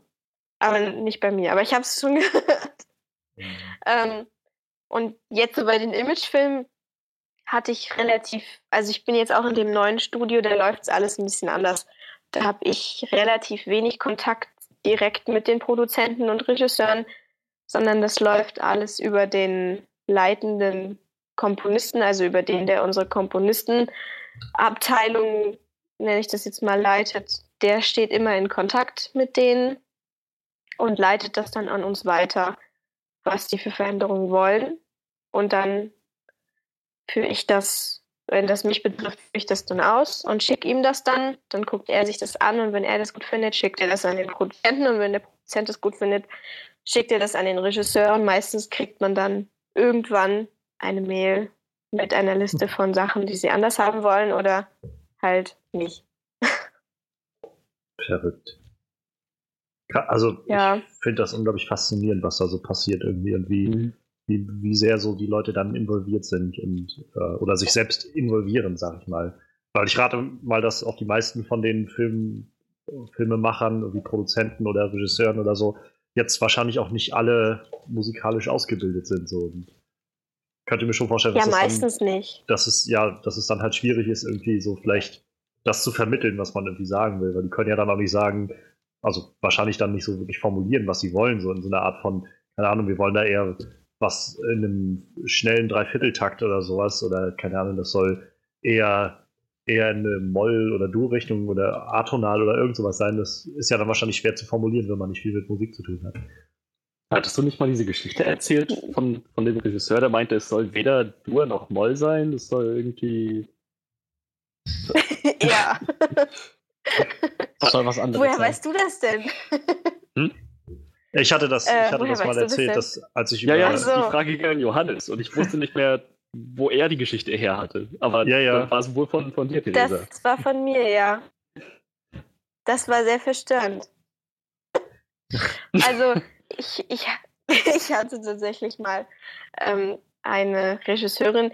Ich war, die war so anstrengend, dass äh, mein, mein Chef, also den Auftrag hatte eigentlich mein Chef und der war irgendwann so genervt von ihr, dass er gesagt hat, ich soll das jetzt machen. und hat dann, er hat auch nicht viel, also er hat eine Szene, es war wirklich nur eine Szene, hat er an mich abgegeben, weil er einfach keine Lust mehr hatte.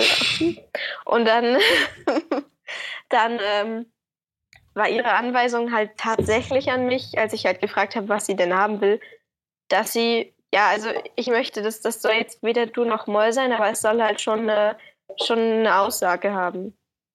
War ihre Anweisung für mich. und, und dann äh, habe ich gedacht, okay, nimmst du halt nur Quinten rein. Und dann, dann habe ich das gemacht und natürlich war ihr das dann zu leer. Und sie meinte dann, ja, ja, ich, so dass, dass ihr das halt jetzt überhaupt nichts aussagt und dass es in überhaupt keine Richtung geht. Und was mir natürlich auch klar war, weil natürlich, wenn du keine Tats Mhm. drin hast, ist es auch ein bisschen schwierig zu bestimmen, in welche Richtung das jetzt geht. Ja. Aber ja, das war wirklich, das, das war wirklich eine sehr Geschichte. Da waren auch noch andere Sachen von ihr, wo sie dann irgendwie von mir wollte, dass, ähm, also sie meinte zu mir, spiel mal, spiel mal so was Tiefes ein, äh, was so ist, so wie so eine Geige. Okay. Genau, das, das war für mich dann auch so der Punkt, wo ich dachte, wir reden also jetzt tatsächlich über Musik. Äh, darf man natürlich nicht sagen in dem Moment. Äh, hm. Darfst du wahrscheinlich auch jetzt nicht sagen. Vielleicht müssten wir das ganze Ding herausschneiden. Nein, nein, nein, sie, sie weiß ja gar nicht, dass ich für sie gearbeitet habe und das weiß auch niemand, für wen das Ah. sein könnte. Also, Alles gut. Solange, solange nicht diese Rechercheurin jetzt unter den 20 Leuten ist, die hier äh, dass sich das anhören und die Fäden dann zusammenzieht und irgendwie, oh mein Gott, sie war es die ganze Zeit. Weißt du, so seit Nein. anderthalb Jahren eine von den Stammzuhörerinnen. Seit anderthalb Jahren vor allem, weil wir den Podcast auch schon eineinhalb Jahre machen. Und Naja, ihr, seit wann haben wir angefangen? März? Vor knapp einem Jahr. Ja, ach. Also im Mai, Ja. Anfang Mai letztes Jahr. An, ach so, ja, doch so spät. wir, haben jetzt, Ah, ja. wir haben jetzt fast ein Jahr rum. Kam mir doch etwas länger vor. Naja. Mal schauen, was wir zum, zum Geburtstag machen. ähm, ja, Ja. aber also ich finde das super spannend. Also es ist so, ich, ich glaube, wir alle haben halt nicht so wirklich so eine konkrete Vorstellung davon, was denn eigentlich so passiert in diesem Job und mit wem man so zu tun Hm. hat. Und solche Geschichten dann zu hören, ist schon ziemlich, das ist schon Hm. ziemlich spannend irgendwie. mal ich, zu ich hören, mag das eigentlich bei, bei jedem Job. So, das ist, bei jedem Job, Ja. den ich nicht selber ausführe, frage ich mich immer, wie läuft das so. Ein Hm. Kumpel von mir ist Apotheker, der hat auch Stories drauf, das ist der Hammer. So, wie gesagt, das, ich glaube, jede, jeder Job, den man selber nicht ausführt, der hat immer irgendwas Lustiges zu berichten, Ja. was man selber nie erleben will. Hm. Aber bei dir ist es etwas Spezielleres. Also Musik. Ja, das ist schon ein bisschen was anderes. Eine Frage, die sich mir gerade noch so stellt, ist, du hattest ja, also wie gesagt, du warst ja erst in, in Hannover und bist dann nachher nach Hamburg gezogen ähm, und hast jetzt da, arbeitest jetzt da in einem Studio. Wie viele Studios gibt es denn so? Also ist das relativ verbreitet hier in, in Deutschland oder, oder Zwei. Hamburg und Hannover? und die gehören beide demselben. Äh, ähm, es gibt total viele Studios. ja, ist das, also- ist das eine, eine große Branche, die so besteht in Deutschland? Ja, riesig. Also echt riesig. Es gibt, boah, keine Ahnung, also ich weiß es wirklich nicht, wie viele Studios es in Hamburg gibt, aber ich habe mich, ich habe mich bei sieben Studios beworben und das waren auch nur ein paar von den weiteren, die es hier gibt. Also es Mhm. gibt hier total viele Studios allein in Hamburg und äh, ich weiß echt nicht, wie viele Studios es gibt, aber es gibt Ja. Studios gibt es genauso viele wie Musikschulen. Oder ja, ja. Das ist Aber wahrscheinlich- Ein cooles gut. Beispiel. Wenn, wenn man sich dann vorstellt, Oder dass, Studios gibt es so viele wie Fitnessstudios. Wow. Naja, ich meine, wenn, wenn, man, wenn man sich dann vorstellt, dass irgendwie auch jede Firma dann irgendwie ihre, ihre kleinen Imagefilme und, und Werbefilme und sowas vertont haben will, dann kann ich mir schon vorstellen, dass es dann doch diesen, die Nachfrage dazu gibt. So. Macht, macht schon Sinn irgendwie. Weil, Ja. Also ich glaube, wenn man so Filmmusik hört, dann denkt man halt einfach immer gleich so in so große Kinostreifen oder sowas und als nächstes dann vielleicht so Fernsehfilme oder Serien oder sowas. Und das, wie wir jetzt ja schon von dir gehört haben, es gehört ja doch noch eine ganze Menge mehr dazu, was man dann so alles macht, als nur für die große Ja. oder die kleine Leinwand irgendwas aufzubereiten. Ähm, würdest du denn sagen, es ist ein, ein, eine harte Branche? So ist es schwer, irgendwie zu, so voranzukommen in der Branche? Also für dich ja bisher nicht so wirklich, nachdem gehört habe. Nein, das will ich jetzt nicht, will ich mal, will ich mal nicht unterstellen, aber du, du kannst halt, Mhm. glaube ich, einfach auch mit viel Erfahrung und, und Können dann punkten. Aber so generell ist es, meinst du, es ist eine harte Branche? Ähm, ja, also es ist auf jeden Fall eine harte Branche, aber ich meine, irgendwie ist, ist jede, also vor allen Dingen in Musik, ist ja jede Branche irgendwie hart. Einfach extrem viel Konkurrenz gibt. Ja. Und das ist hier auch nicht anders. Also gerade jetzt in Zeiten, wo sich so nahezu jeder irgendwie so ein mindestens Garage-Band kaufen kann. Ja.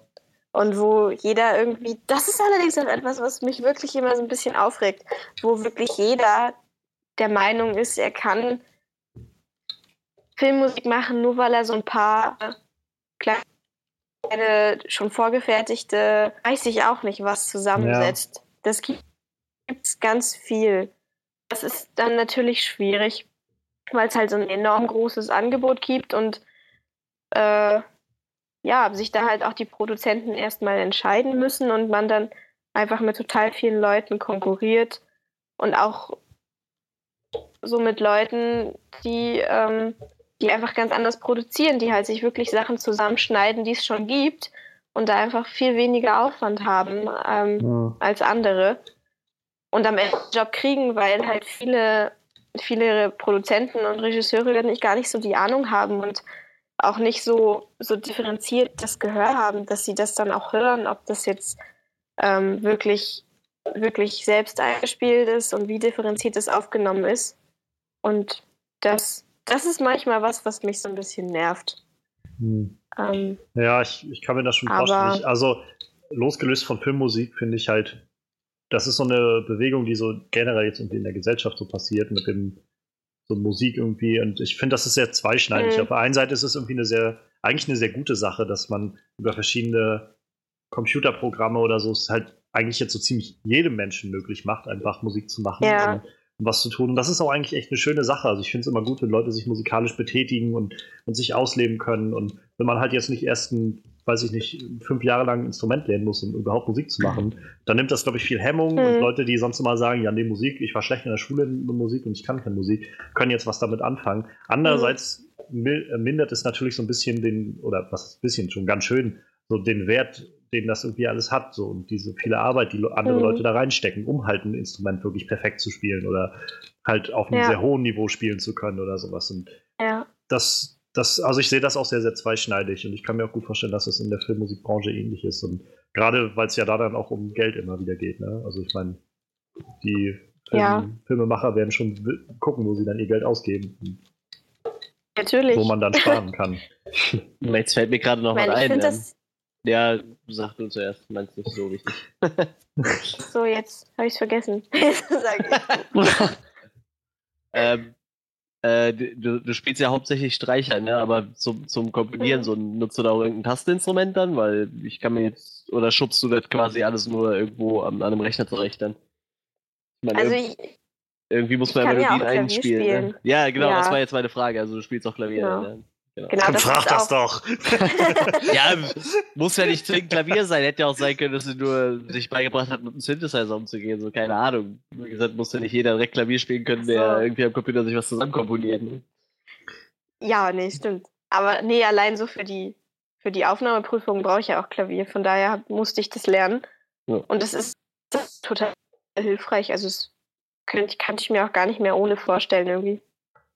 Ja, ich stelle mir das auch gerade komplett schwierig vor, sich alles nur am Rechner zurecht zu schubsen, weil man kein, kein einziges Instrument beherrscht, um irgendwas einzuspielen. So, ich glaube, das ist echt schon schwierig. So, ich komponiere jetzt einen Tracker, dann hängst du da und puzzelst dir irgendwelche Noten zusammen, so mit der Maus und ja. Tastatur. Das ist wahrscheinlich echt äh, schwierig.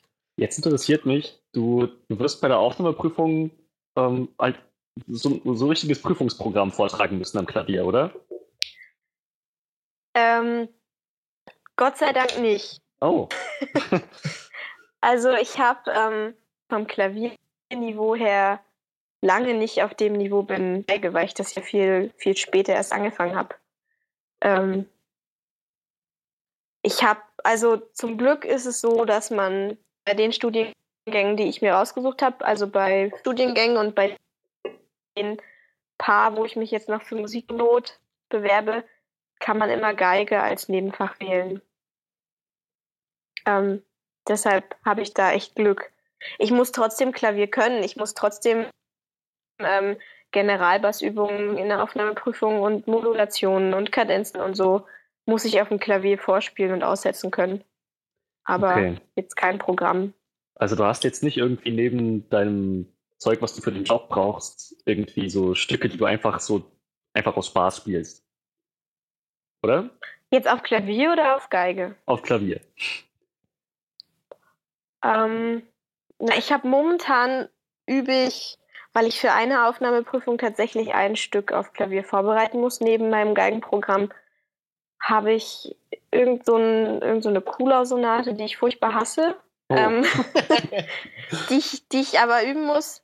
Und ähm, das Präludium von Rachmaninov, das kennt ihr bestimmt. Oh, äh, war das Cis-Moll? Genau, in Cis-Moll. Das ist so ein schönes Ding, das habe ich erst vor kurzem gespielt. Aber cool, das ja, ist, ja, das, das ist, ist aber schon ein ordentliches das. Niveau. Also. Ja. ich meine, es, es, gibt, es gibt Schwierigeres, so irgendwie äh, Franz Liszt-Geschichten, aber das ist schon nicht ohne. Ja. nee, das ist tatsächlich nicht ohne. Also gerade wenn es dann in diesen schnellen Mittelteil mhm. übergeht, ähm, da hast du schon recht. Ich sitze auch schon sehr lange daran, weil ich sehr kleine Hände habe. Ach, das alte Lied. Ja, und das ist sehr schlecht bei Oh Rachmaninoff. ja, aber das ist wohl wahr. Irgendwann will ich Aber euch alle dreimal an ein Klavier setzen und mir das mal angucken. Ja. Ich habe bis jetzt nur Johannes. Da bin ich aber auch gesehen. raus, du. Da bin ich aber auch raus. das ist mir egal. Du, du warst der Einzige, der bei mir sich an den Sinti gesetzt hat. So, du, du bist da mit dabei. Freddy einfach verdrängt so. Ich sag den und den Song, wie spielt man das? Zack, Freddy wurde erstmal beiseite geschoben und Johannes muss das dann rausspielen. Johannes ist auf jeden Fall dabei, auch wenn er nie will. Ich habe Ja. halt kein Problem damit, mich mit Songs auseinanderzusetzen, aber wenn es so um klassische Interpretationen von Stücken geht, so wie jetzt gerade benannt Rachmaninoff oder sowas, ich habe in meinem Leben nie einen Rachmaninoff auch nur gesehen. So. vor, vor allem, weißt oh, du, da ich, ich, ich, verpasst du was. ich, ich sitze ja halt auch so und denk so, ach ja, ich kann den Spielmannszug von den Extremen auf dem Dudelsack spielen. So Also es. ich, also ich habe schon mal Rachmaninoff gehört. Ich könnte jetzt aber auch nicht gerade zuordnen, welche, äh, welches Stück das ist, über was ich jetzt konkret geredet habe. Dafür ist mein, mein Wissen dann auf dem, Sta auf dem Bereich nicht, auf, nicht auf, dem hoch, auf dem Stand hoch genug so. Ähm, aber ich habe halt noch nie irgendwie von mir Noten von Rachmaninoff auf Klavier zu stehen gehabt oder sowas. Ja, aber das ist so, dafür ist das einfach nicht mal, also mein Instrument. Ich habe zu spät angefangen und irgendwie, ich habe ein gewisses Niveau erreicht und naja, das reicht auch für mich gerade. Bei mir ist es genau andersrum. Ich habe echt, ich brauche lange, um mir irgendwie Songs rauszuhören. und Improvisieren liegt mir gar nicht. Aber halt so Hm. klassische Stücke auswendig lernen und interpretieren, das ist, das ist halt genau mein Ding. Äh, Hm. Theresa, du kannst wahrscheinlich beides gleichermaßen gut. Ähm, na, auf dem Oder? Klavier, also wie gesagt, Klavier ist auch nicht, ich spiele das ja auch nicht länger als Johannes. Also, ähm, Klavier ist auch echt nicht so mein Instrument. Also da kann ich auch. Ist nicht ihr Instrument, sie spielt so lange wie ich, aber sie spielt schon Rachmaninoff. Aber Ja, das ich wollte gerade sagen, das ist, das ist irgendwie ganz schön krass. Nein, stell, stell mal ist dein Licht nicht, nicht so sehr unter den Scheffel. Also du spielst, glaube ich, schon ziemlich heftig Klavier. So. Im Vergleich jedenfalls, wahrscheinlich nicht Ja, ganz so gut wie deine Geige, so das kann ich schon verstehen. Also, aber ich glaube, du bist schon ziemlich musikalisch für solche Sachen. Also. Johannes, Nee, dafür halt nimmt dir keiner deine Gi- Gitarrenskills. Nee. das stimmt. Ähm, also ich kann auf dem Klavier, fühle ich mich nicht so frei. Also, dass ich da jetzt irgendwie so rum improvisieren wollen würde. Klar kann ich irgendwelche Kadenzen mir einfach ausdenken und die dann spielen. Aber äh, Wer macht das schon? und ja, aber so wirklich improvisieren und so mache ich auf der Geige und das mache ich auch, mache ich auch, mache ich auch total, ich auch total gerne. Da fühle ich mich einfach frei und kann einfach alles machen, was mir einfällt. Das ist sehr schön. Ich glaube, es sind beides sehr, sehr gute Instrumente zum, zum Improvisieren und zum. Ja. Ich sag mal, es gibt äh, Instrumente, da kann man nicht so schön viel äh, Ausdruck mitbringen wie mit, äh, weiß ich nicht, einer Violine oder einem Klavier halt. Ne? Das ist Mhm. schon. Wir haben vorhin schon mal einen schönen Punkt erwischt gehabt. Du meintest ja, also jetzt bist du ja gerade noch in Hamburg und jetzt äh, soll es dann bald nochmal mit dem Studium losgehen. Ähm, aber du hast vorhin, als wir bei Hans Zimmer waren, schon mal sowas reingeworfen gehabt. Ähm, was ist denn deine, deine Verbindung zu Hans Zimmer, die du da so am Laufen hast gerade? Was läuft da Ähm. mit dir, Hans Zimmer? oh, das darf ich nicht sagen. Nein, Oh. Quatsch. Ach so, oh. Oh, es ist Ähm. doch alles nur erlaubt. Oh. Nein, ähm, ich habe, äh, ich bin durch, auch irgendwie wieder durch Zufall, irgendwie ist das alles immer Zufall bei mir, habe ich das Gefühl, ähm, habe ich durch, ein, durch irgendwie so den besten Freund von Hans Zimmer, der auch ein ziemlich bekannter Filmkomponist ist und auch ein echt guter, der in LA ist, der war wiederum durch Zufall ein sehr enger Bekannter von meinem damaligen Studiochef. Und ähm, mein Studiochef fand meine Arbeit halt gut und hat mich dann halt an diesen Komponisten, der so eng mit Hans Zimmer ist, empfohlen ähm, und meinte, dass ich mich unbedingt mal bei Hans Zimmer bewerben sollte, weil er das Gefühl hat, dass ich da einfach total gut aufgehoben wäre. Und dann so erst hatte ich nicht wirklich Lust, also doch, ich hatte schon Lust, aber ich habe erst gedacht, so warum, also ich, das ist sehr unwahrscheinlich, dass ich jetzt da genommen werde. Und dann ähm, habe ich mich dann aber, weil, ja, weil die halt gesagt haben, ich soll es unbedingt machen und weil ich auch Lust hatte, habe ich mich dann da beworben und äh, habe dann sogar auch eine Rückmeldung gekriegt, irgendwie von dem Management aus LA. Und die wollten halt Sachen von mir haben, die wollten meinen Lebenslauf haben, die wollten Motivationsschreiben haben. Alles auf Englisch natürlich. Und äh, dann habe ich die Rückmeldung gekriegt, dass ich äh, zu einem Bewerbungsgespräch erscheinen soll.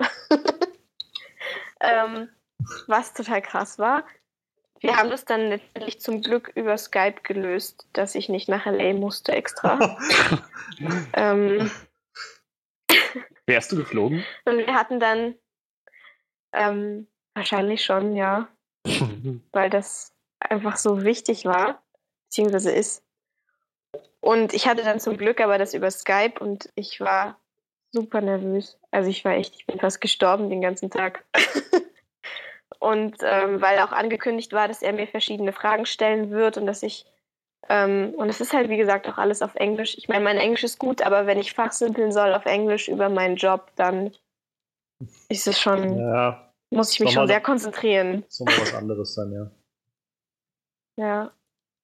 Und dann, ja, dann hatte ich ja dieses Gespräch mit, also auch nicht mit Hans Zimmer, sondern auch wieder mit seinem Management, wo sie mich lauter Sachen, wirklich alle möglichen Sachen gefragt war, haben von, von was ist deine Lieblingsfilmmusik und wieso. Hast du was von Ist, Hans Zimmer äh, genannt?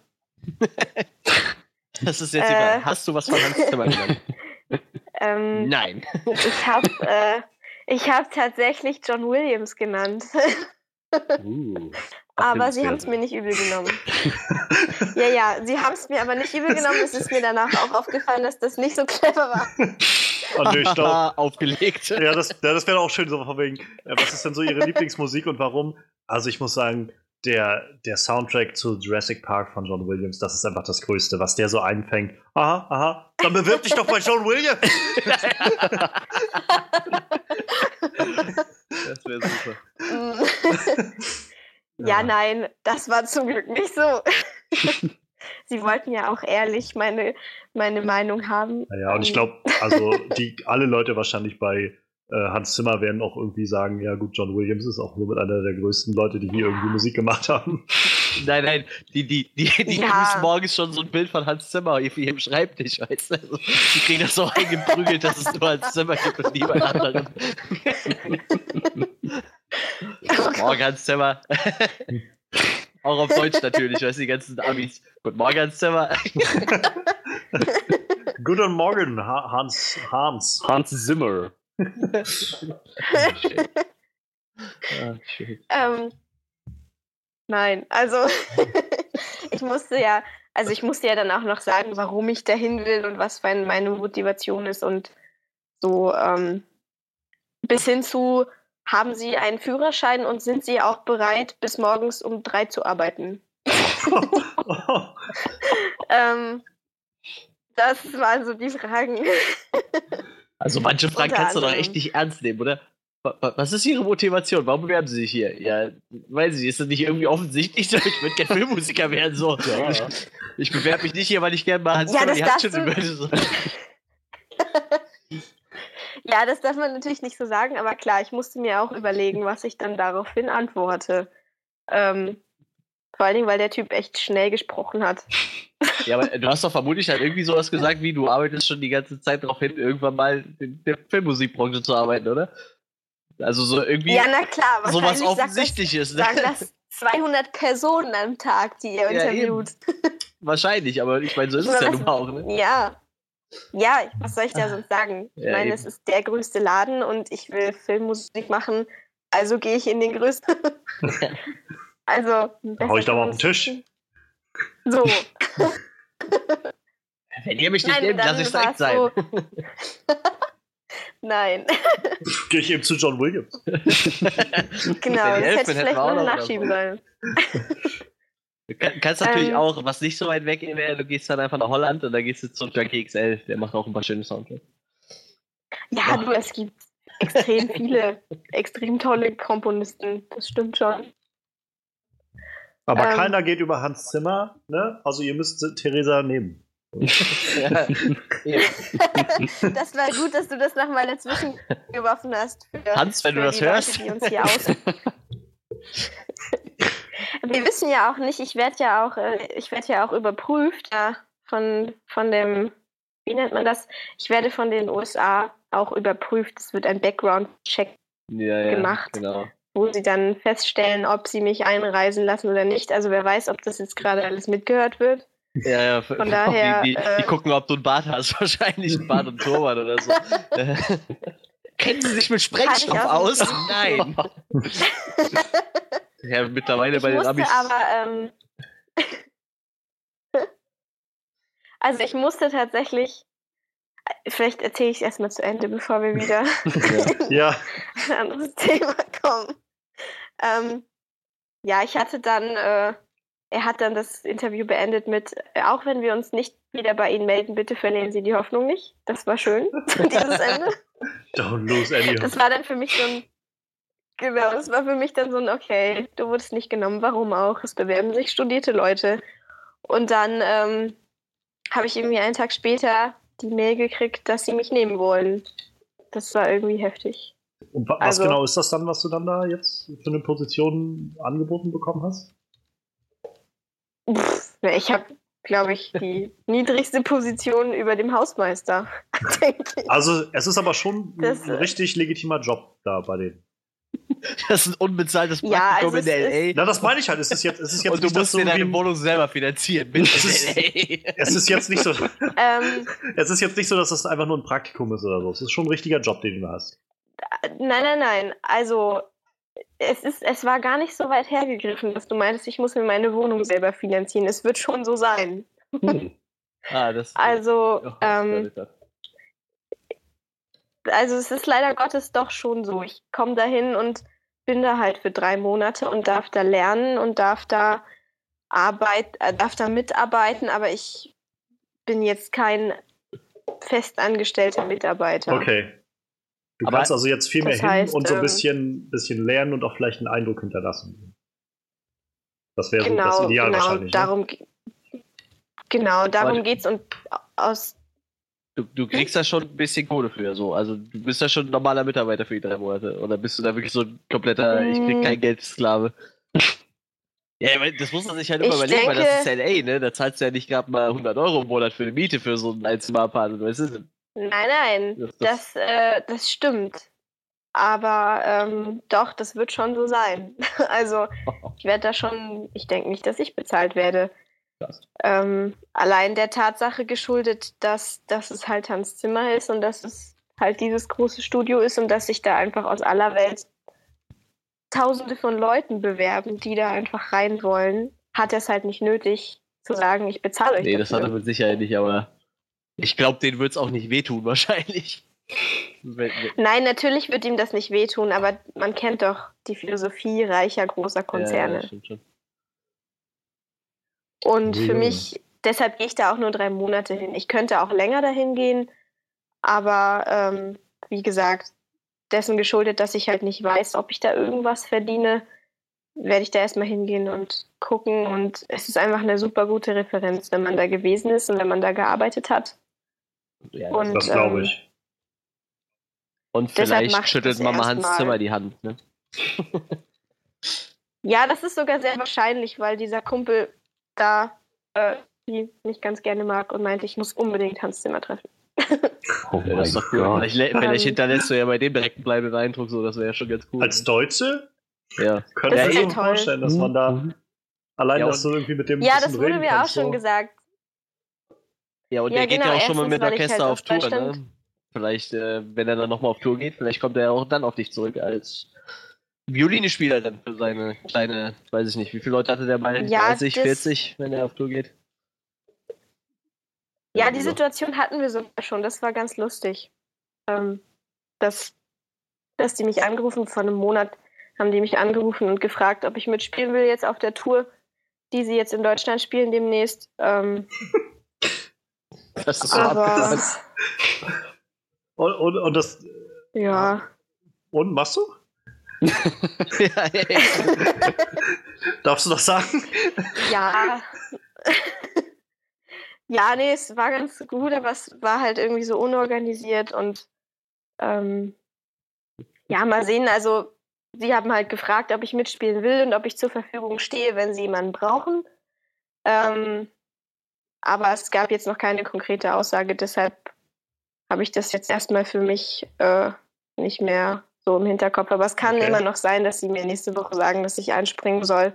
Aber du, du hast schon Ähm, gesagt, du wärst die dafür sind da. bereit, ja. Ja, ich habe gesagt, dass ich mitmachen kann, wenn sie das. Ja, was wollen. weiß ich. Ja, Also, mein Gott. ja, wenn es sein muss, wenn ich, wenn ich das irgendwie in meinen Terminkalender reinkriege. Nicht, nicht irgendwie am, nicht irgendwie, keine Ahnung, am, so die, das Wochenende nach Ostern, da startet so eine neue Serie bei Netflix, da hab ich dann keine Zeit, oder? Das hat mich so im Nein, Nachhinein auch Quatsch, voll, voll geärgert. So, ich dachte so, boah, Hans Zimmer geht auf Tour, das ist bestimmt total cool. Dann habe ich so geguckt, okay, so, so passable Plätze sind echt scheiße teuer. Und dann dachte ich so, das ist Ja. aber eigentlich auch egal. Du kannst ja auch in der letzten Ecke sitzen. So, das ist echt total Wurst. So, du willst ja eigentlich nur die Musik hören. So. Ja. Ich meine, das ist ja jetzt nicht so wie, weiß ich nicht, wenn ich mir System of a Down gucke und gerne so in der dritten Reihe irgendwo im Moshpit stehen möchte. So. Das ist so Orchestermusik von Hans Zimmer. Da kann ich mich auch in die letzte Reihe setzen. Das ist mir total egal. Ich will es ja nur hören. So. Ja. Ich habe mich im Nachhinein echt Ja. geärgert. So. Hätte man eigentlich hinfahren sollen. Es, es kommt ja noch. Also die Tour ist ja jetzt. Ja, aber ich weiß nicht, wie es da mit Tickets Tour aussieht. in diesem Jahr. Ich weiß nicht, wie es damit Ja, es gibt aussieht. kaum noch Tickets und die Tickets, die es noch gibt, sind einfach auch extrem teuer. Ich Ja, wollte auch erst hin. Aber jetzt kannst du ja Äh, wahrscheinlich Jetzt kannst du mitspielen. genau. ganz Es nah dran. lustig. Es war einfach Quasi dabei. Ja, also es war eh, es war eh von vornherein so, dass, dass er halt gesagt hat, äh, dadurch, dass ich halt nächstes Jahr wahrscheinlich bei ihnen arbeite, dass ich auf jeden Fall dahin kann, dass ich irgendwie so ein Backstage-Ticket kriege, wenn ich will, dass ich da halt hingehen kann. Das würde ich auf jeden Fall machen, Ähm, glaube ich. Ähm, ja, ja, ich wollte das auch machen, aber ich, dadurch, dass das alles gerade, die sind, die sind so unorganisiert, das glaubt man immer gar nicht. äh, geht es immer so hin und her, so mal, ja, kannst du jetzt doch mitspielen und nee, du kriegst doch nur ein Backstage-Ticket und ach, naja. Nur weiß Backstage. Ja, ich sehe gerade, der, der war letztes Jahr schon mal auf Tour, ne? Kann das sein?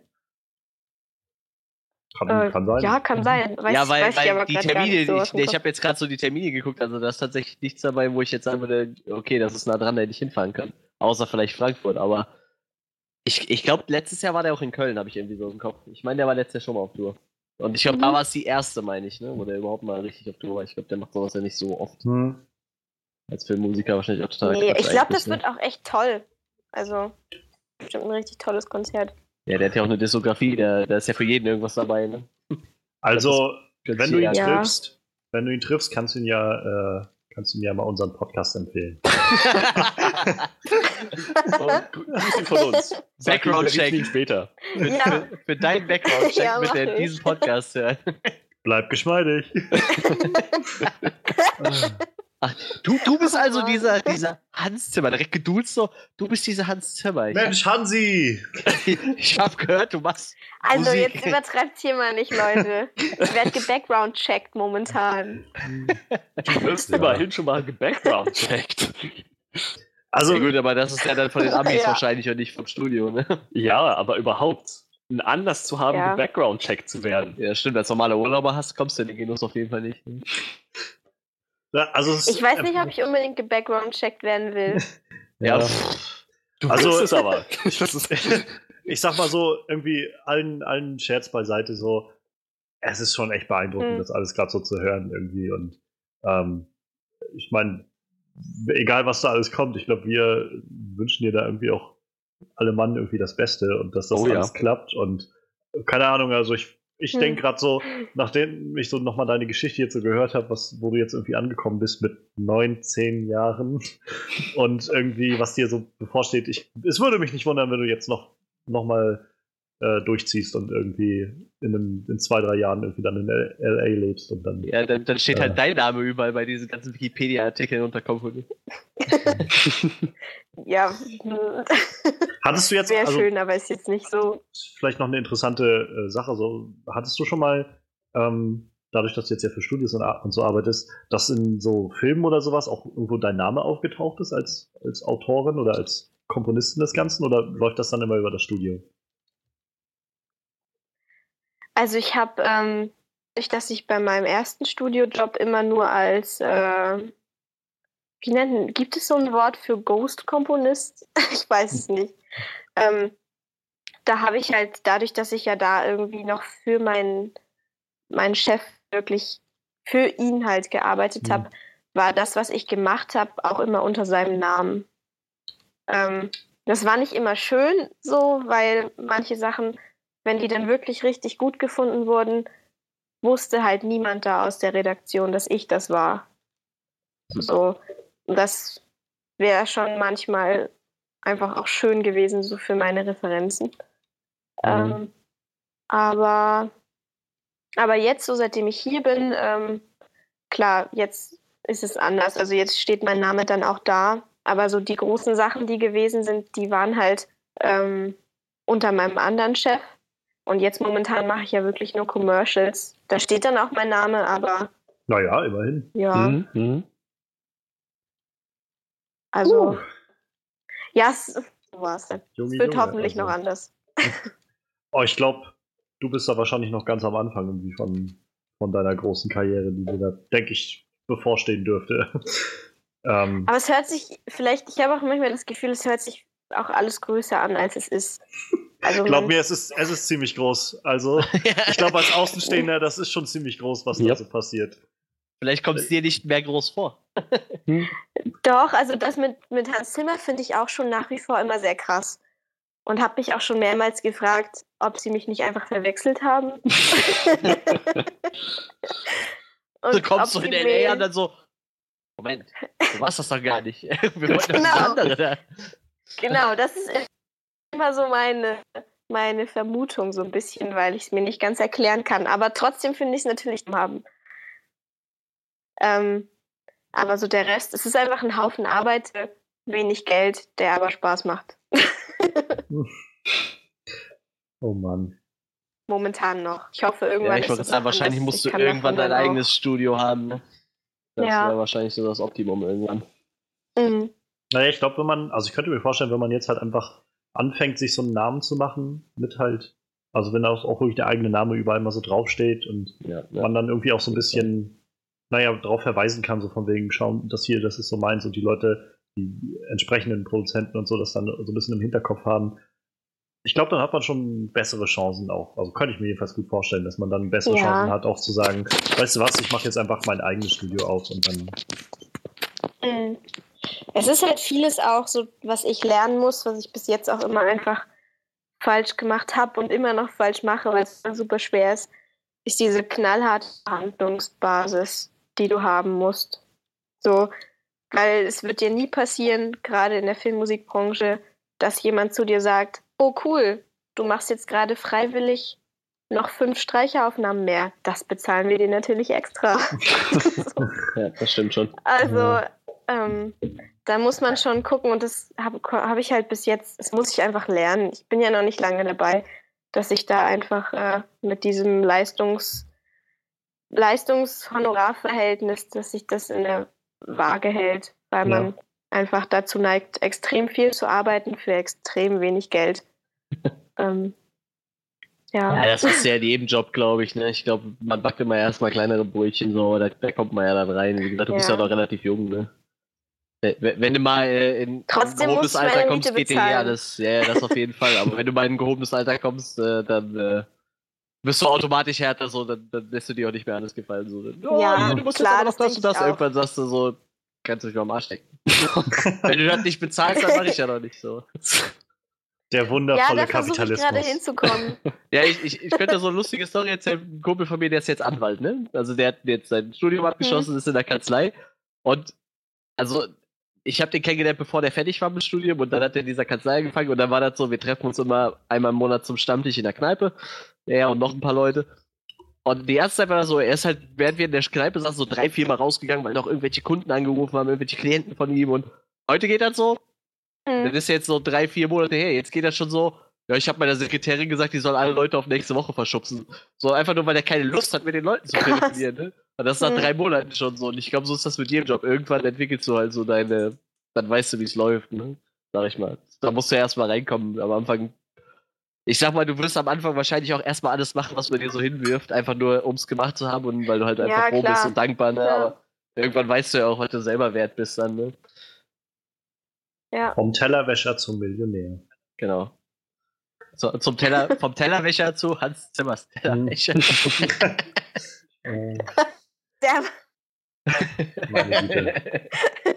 Also ich, ich glaube, wir können so langsam mal äh, die, die Kurve kriegen zu dem zweiten großen Punkt, den wir jetzt noch so an. ja, ich denke auch die ganze. Zeit so, wir, wir haben den Podcast jetzt schon fast voll gelabert. So, das ist total Aber es ist halt auch mega, mega ja, spannend. Eben, also eben, es weil ist es so, so, so interessant und spannend ist. Total Es ist wirklich, also generell an dieser Stelle schon mal äh, danke dir, dass du da auch so offen äh, über deine Erfahrungen äh, redest und uns daran teilhaben lässt, Theresa. Das ist sehr, sehr spannend. Ähm, wir auf jeden Fall erstmal an dieser Stelle wünschen dir, glaube ich, noch alles Gute für alles, was jetzt so kommt. Also sei es jetzt die Aufnahmeprüfung für, äh, für die Universitäten oder dann mögliche Auftritte im Orchester von Hans Zimmer oder, naja, ein Praktikum in LA bei Hans Zimmers, äh, Remote Control Records. So. Ich glaube, also ich glaube, du hast da ganz, ganz gute Karten, dass das alles sehr, sehr tolle Richtungen noch einnehmen wird. Und ich, ich würde mal sagen, irgendwann müssen wir wohl leider nochmal einen Filmmusik-Podcast äh, dazwischen schieben, so, ein- so ein äh, Part 2. Update. So. Ja, wenn, wenn- du dann wieder hier bist, wenn du in LA warst und wieder hier bist, so, damit du dann neue Geschichten erzählen kannst. Hoffen wir gerne. mal, dass Amerika sich bis dahin noch hält. Ja, ja, das stimmt oh Gott, ja. Vielleicht kommt Hans Zimmer irgendwann mit seinem ganzen Studio wieder zurück nach Deutschland, weil es ihm dazu Äh, wird. Nein, ich muss sagen, ähm, wegen, wegen, also, ne, für alle, alle äh, CIA-Mitarbeiter, die jetzt gerade zuhören, äh, Theresa, Theresa findet den großartigen Präsidenten Donald Trump, äh, ne, er macht einen sehr, sehr großartigen Job in Amerika. Also Ja, ja, ja. bitte, bitte, äh, ne, sie, sie bestellt auch keine Terrorgefahr da. Und hat auch, hat Ja. auch nicht vor, da zu bleiben und amerikanischen Leuten die Jobs wegzunehmen. Genau, Ähm, genau. Wie, wie war das doch? Es gab doch so ein paar Schlagwörter, die muss man ins Telefon sagen, damit du dann so, so mehr oder weniger so einen Freifahrtschein zur CIA kriegst oder so, damit die nicht abhören. so Bombe oder irgendwie so heißt es so. Na toll, Naja. jetzt hast du es gesagt. nee, du musstest schon mehrere Worte in ja, äh, in toll, Manuel. Hatten- du hattest vorhin auch schon mal Turban gesagt. Oh nein, verdammt. Äh, Gleich kommt noch irgendwas mit Explosion. Oh nein. naja. Ah. Ja, oh Mann, ähm, jetzt hört auf. genau, wir hören jetzt lieber erstmal auf mit den Sachen, bevor es noch schlimmer wird. Wir wollen jetzt mal gucken, ähm, wir haben jetzt ganz, ganz viel über Hans Zimmer schon immer geredet und John Williams fiel jetzt auch schon ab und an mal. Ähm, wir haben jetzt jeder für uns so ein bisschen mal vorbereitet, was so unsere Lieblingsfilm, Scores, Soundtracks oder halt Filme mit Musik sind und, und wollen das uns gleich mal so gegenseitig so ein bisschen vorstellen. Ich könnte mir vorstellen, dass sich so einige Sachen decken und doppeln und vielleicht Film auch mit was Musik. Spannendes dabei ist. Die zwei, drei, die es da gibt. Ja. Ähm, ja, und jeder hat da von uns jetzt so eine kleine Top 3 dabei. Sollen wir, ziehen wir die jetzt an einem Stück durch? Könnten wir eigentlich Ähm, machen, oder? Wäre schneller, ja. Ja. ja. Können Das wir, können wir machen, ja. Kann ja jeder immer noch so ein bisschen was dazu sagen, wenn Ja, ja, was so einfällt. ja, klar, auf jeden Fall. Ja. Dann, äh, ja, wer, wer möchte dann vielleicht anfangen? Soll ich? Mir ist So, egal. Ja, wenn du willst, dann fang Ja. mal an. Ich, ich muss gestehen, äh, ich habe da im Vorfeld drüber nachgedacht, aber das Problem ist, äh, ich habe so ein musikalisches, äh, kein Langzeitgedächtnis, glaube ich.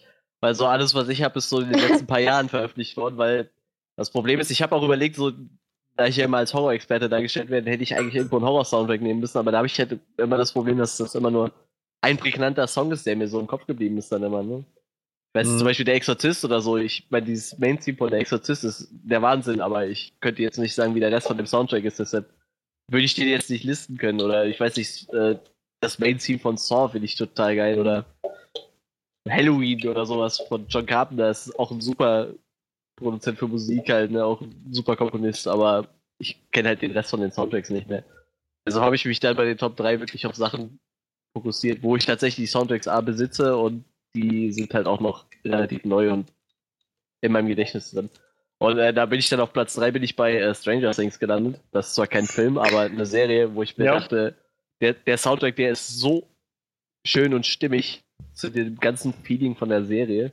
Allein schon, ich weiß nicht, dieses Main-Theme, ich hab, ich hab den immer im Auto liegen, den Soundtrack, und ich krieg eine Gänsehaut, wenn ich dieses Main-Theme immer anhöre oder so, ne? Die, Ich weiß nicht, der ist so schön. Ich weiß noch nicht mehr, ich muss gerade mal gucken, ich habe es mir auch aufgemacht. Ähm, die Komponisten, die habe ich auch vorher noch nie gehört. Kyle Dixon habe ich noch nie gehört. Ich weiß nicht, was sie sonst so gemacht haben in ihrer Karriere. Die haben nicht mal einen Wikipedia-Eintrag, also scheinbar nicht so viel. Aber äh, echt Hut, Hut ab zu der Leistung. Also das ist echt ein sehr, sehr geiler Soundtrack. Der hat dieses, dieses 80er-Jahre-Feeling irgendwie so voll gut rübergebracht, was die ganze Serie verkörpert irgendwie. Das stimmt wohl. Das, das wäre so mein Platz 3. Ähm, ja, Platz 2, da kommen wir dann vielleicht zu Theresas bald neuem Arbeitgeber. Also, ich finde eigentlich, bei Hans Zimmer kannst du ja so jeden, fast jeden zweiten Soundtrack nehmen, der ist irgendwie immer grandios, aber da habe ich mich halt auch einen entschieden. Ich habe zwei Soundtracks von ihm hier, das ist einmal Inception und einmal Interstellar. Und äh, also für, für, für mich war es halt Inception so, ne? Das, das, ja. Das ist, da, da, dröhnt alles aus allen Richtungen. Das ist, boah, ich weiß nicht. Also das ist auch so ein Soundtrack, den, den ich, höre ich mir am liebsten auf meinen Studiomonitor an. So, weißt du, der muss richtig drücken. ich finde, da haben sich halt auch so zwei gefunden, so mit, mit Hans Zimmer und Christopher Nolan. Ja, das ist ja, ja, ja, gute, ja, ja, das ist Die ergänzen sich sehr ja, gut. So er macht doch, glaube ich, hier Dunkirk hat auch wieder einen Soundtrack für gemacht. Ja. Ne? Schon gelesen. Aber Inception ist halt nochmal wieder was komplett anderes. Und ich meine, Hans Zimmer kann ja alles komponieren. Ne? Ich meine, von König ja nur über, keine Ahnung was, aber Inception ist halt. Der, der drückt. Also ich meine, ich meine, allein, dass man schon so, so klischeehaft fast immer von diesem Inception-Dröhnen halt redet. Ja, so, ja, ne? eben. Bei den Trailern irgendwie, seit, seit Inception rausgekommen ist, hat fast jeder Trailer immer dieses diese Hörner so drunter, ja, ja, so, ganz genau. so reindröhnen irgendwie an so einer Stelle, um irgendwie Spannung zu erzeugen. Und das ist schon echt krass, was das hinterlassen hat für ein Er macht es auch irgendwie Zeichen so, ich glaube, seit der Dark Knight-Trilogie, ne? Da hat er schon angefangen manchmal damit. Finde ich. Also ich finde, die, die Soundtracks, die sind an manchen Stellen schon echt ein bisschen ähnlich, aber wie gesagt, Inception hat echt so nochmal so die Krone aufgesetzt. Ich finde aber auch zum Beispiel den Interstellar-Soundtrack super geil. Der, der, geht ja in eine ganz andere Richtung, der ist ja meist eher ruhig, ne? Aber, das ist mit Orgel ganz viel. Ja, genau, genau, genau. Richtig viel mit Orgel, das stimmt. Und äh, das ist auch so ein Ding, ne? Wo wir, müsste ich jetzt eigentlich wieder zurückgehen, aber setzt er sich da hin und denkt sich so, so eine Orgel wäre jetzt schon ziemlich geil. So. Das muss doch so eine Anregung sein, dass du so denkst, so, boah, ich mache jetzt den halben Soundtrack mit einer Orgel. So. Ich meine, so eine Orgel ist jetzt auch nicht so, so ein Instrument, wo du dir denkst, so, Klar, Orgel passt doch immer, ist doch ein super Voll. Instrument. Ich, ich glaube, das ist so, also da könnte ich mir wieder vorstellen, dass das so ein bisschen zusammen mit Christopher Nolan und seinem Bruder dann entsteht. Ja, das die stimmt, dann sagen, das stimmt. Ja, das dass so, so den und den Ton wollen wir da vielleicht haben ja, oder so. Obwohl bei Nolan könnte ich mir auch gut vorstellen, dass der schon kommt und sagt, ich brauche da eine Orgel, weil eine Orgel verbindet man gleich so mit diesen göttlichen kirchlichen ja, Sachen und so. Sein, ja, Irgendwie sowas könnte ich mir auch gut vorstellen, aber also wie gesagt, ich habe ich hab auch beide Soundtracks. Hätte jetzt wahrscheinlich auch den anderen nehmen können. Also, aber Inception ist halt alle durch das so drückender Soundtrack, aber den, meine Top 1, die ist da noch ein bisschen abgefahren. Also, also wie gesagt, äh, Inception Hans Zimmer wäre meine Nummer 2. Also meine Nummer 1 äh, ist von Junkie XL. Das war das der Mad Max Fury Road Trailer. Äh, den Soundtrack. Ich saß im Kino, du, du brauchst erstmal fünf Minuten, nachdem der Film rum ist, einfach um wieder von diesem Soundtrack runterzukommen. ich war den ganzen Film so auf 180 ich meine, da spielt ja alles zusammen, Bildkomposition und, und die, die, ganze Umgebung, aber allein schon diese Szene von dem Typ, der die ganze Zeit mit der Gitarre auf diesem, auf diesem Auto steht und die, dieses Gitarrenteam, was da einfach die ganze Zeit immer hoch und runter gespielt wird, das hat sich so mein Kopf eng gebrannt. Nach dem Film, ich konnte bestimmt noch irgendwie so drei Stunden nicht schlafen, weil ich immer nur dieses wenn er da auf diesem, auf diesem Auto fährt. Und das ist echt so ein brachialer Soundtrack ich, ich glaube, der hat seinen Namen schon nicht ohne Grund gewählt. So. Ich meine, der Typ heißt Junkie XL als, als Künstlername so. Und äh, das ist echt so der abgefahrenste Soundtrack, den ich mir jemals angehört habe, glaube ich. Das ist, das ist übrigens auch der Typ, der den Soundtrack zu Deadpool gemacht hat. Ja, der, der hat mittlerweile richtig viel gemacht. Der ist, glaube ich, noch gar nicht so lange richtig dick dabei. Ne? Hier nee. 2006 sag ich mal da richtig angefangen, glaube ich. Also sein erster, seine erste Komposition ist 1998. Ja, ja, sehe ich ja auch, aber dann 99 aber, und dann erst 2006 wieder. Ne? Ja. Ich denke mal, da hat er dann so richtig losgelegt. Aber wenn du mal guckst, hier Amazing Spider-Man 2, also ich fand den Soundtrack, der war ja sehr Dubstep-lastig, glaube ich sogar, ne? Durch die ganzen ja. Elektro-Kram. So. Mhm, den ja, hat er auch mit Hans Zimmer zusammen gemacht. Äh, Batman wie Superman auch mit Hans Zimmer zusammen. Also der, der hat schon echt mittlerweile viel auf die Beine gestellt. Aber ich finde diesen Mad Max Soundtrack, der hat diese ganze Stimmung von dem Film so perfekt untermalt.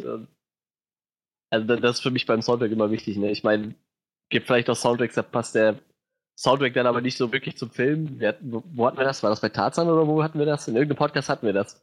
Oder so ja, meinten, dass der Soundtrack total Fehlerplatz war irgendwie. Ja. Aber dann funktioniert vielleicht der Soundtrack auf einer CD immer noch gut, wenn du dir den Film nicht dazu anguckst. Aber zum Beispiel bei Mad Max, das war für mich so perfekt auf den Film geschrieben.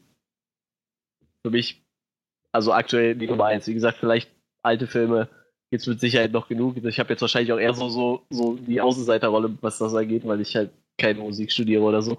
Aber für mhm. mich ist das so echt ein Soundtrack, wo ich sagen muss, der hat mich schon echt äh, vom Hocker gehauen. Im wahrsten Sinne des Wortes. Oder in den Sitz gedrückt, je nachdem, wie man es will. naja, ich glaube, also ich habe Fury Road noch nicht gesehen, aber ich glaube, das soll ja auch der, der Sinn des Films sein, oder? Dass man ja, so eben. voll umgehauen ist. ja, die haben ja auch einfach diese ganzen Rennszenen einfach doppelt so schnell abgespielt im Film. Weißt du, einfach damit dieser Film noch fetziger wirkt. So, ne?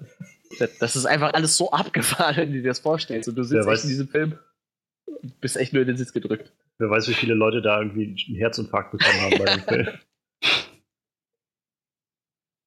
Ja, damit wäre ich dann auch durch. Also wie gesagt, es gibt natürlich tausend coole Soundtracks, aber mir ist halt meistens eher so, dass sich halt irgendwie ein, zwei Songs einprägen. Ne? Und ja. deshalb habe ich jetzt wirklich versucht, da sind halt die neueren Sachen natürlich irgendwie noch präsenter, irgendwas zu finden, wo ich wirklich den Soundtrack so relativ komplett hören kann. Also ich glaube, bei diesem Mad Max Soundtrack, da skippe ich vielleicht zwei Songs oder zwei, zwei Parts raus, die mir nicht so gut gefallen und das kann ich so durchhören. Kommt natürlich beim Autofahren immer sehr gut. das sind wahrscheinlich die ruhigen Parts, die du dann überskippst. Ja, ja, wahrscheinlich. Weil sie gerade nicht reinpassen irgendwie. Naja. Theresa, wie sieht denn das bei dir aus? Was sind denn so deine, deine Soundtracks irgendwie, die so bei dir hängen geblieben sind, die dich so vielleicht auch prägen? Vielleicht hast du die ja auch mit im Interview genannt. Da. Wir mussten gerade noch mal einen kleinen Cut machen. Äh, es gab ein paar technische Störungen. Auch sowas passiert hier manchmal. ähm, deshalb war Theresa gerade so ein bisschen rausgekickt, ähm, als Manuel seine Top 3 vorgestellt hat. Und äh, ja, ich wollte sowieso an dich abgeben, Theresa. Und äh, du kannst ja sonst gerne noch mal irgendwie deine Gedanken äußern zu dem, was Manuel da gerade noch so vorgestellt hat. Vielleicht ein paar Filme, wenn ich davon irgendwas angesprochen hat. Inception oder Interstellar oder irgendwas. Mhm.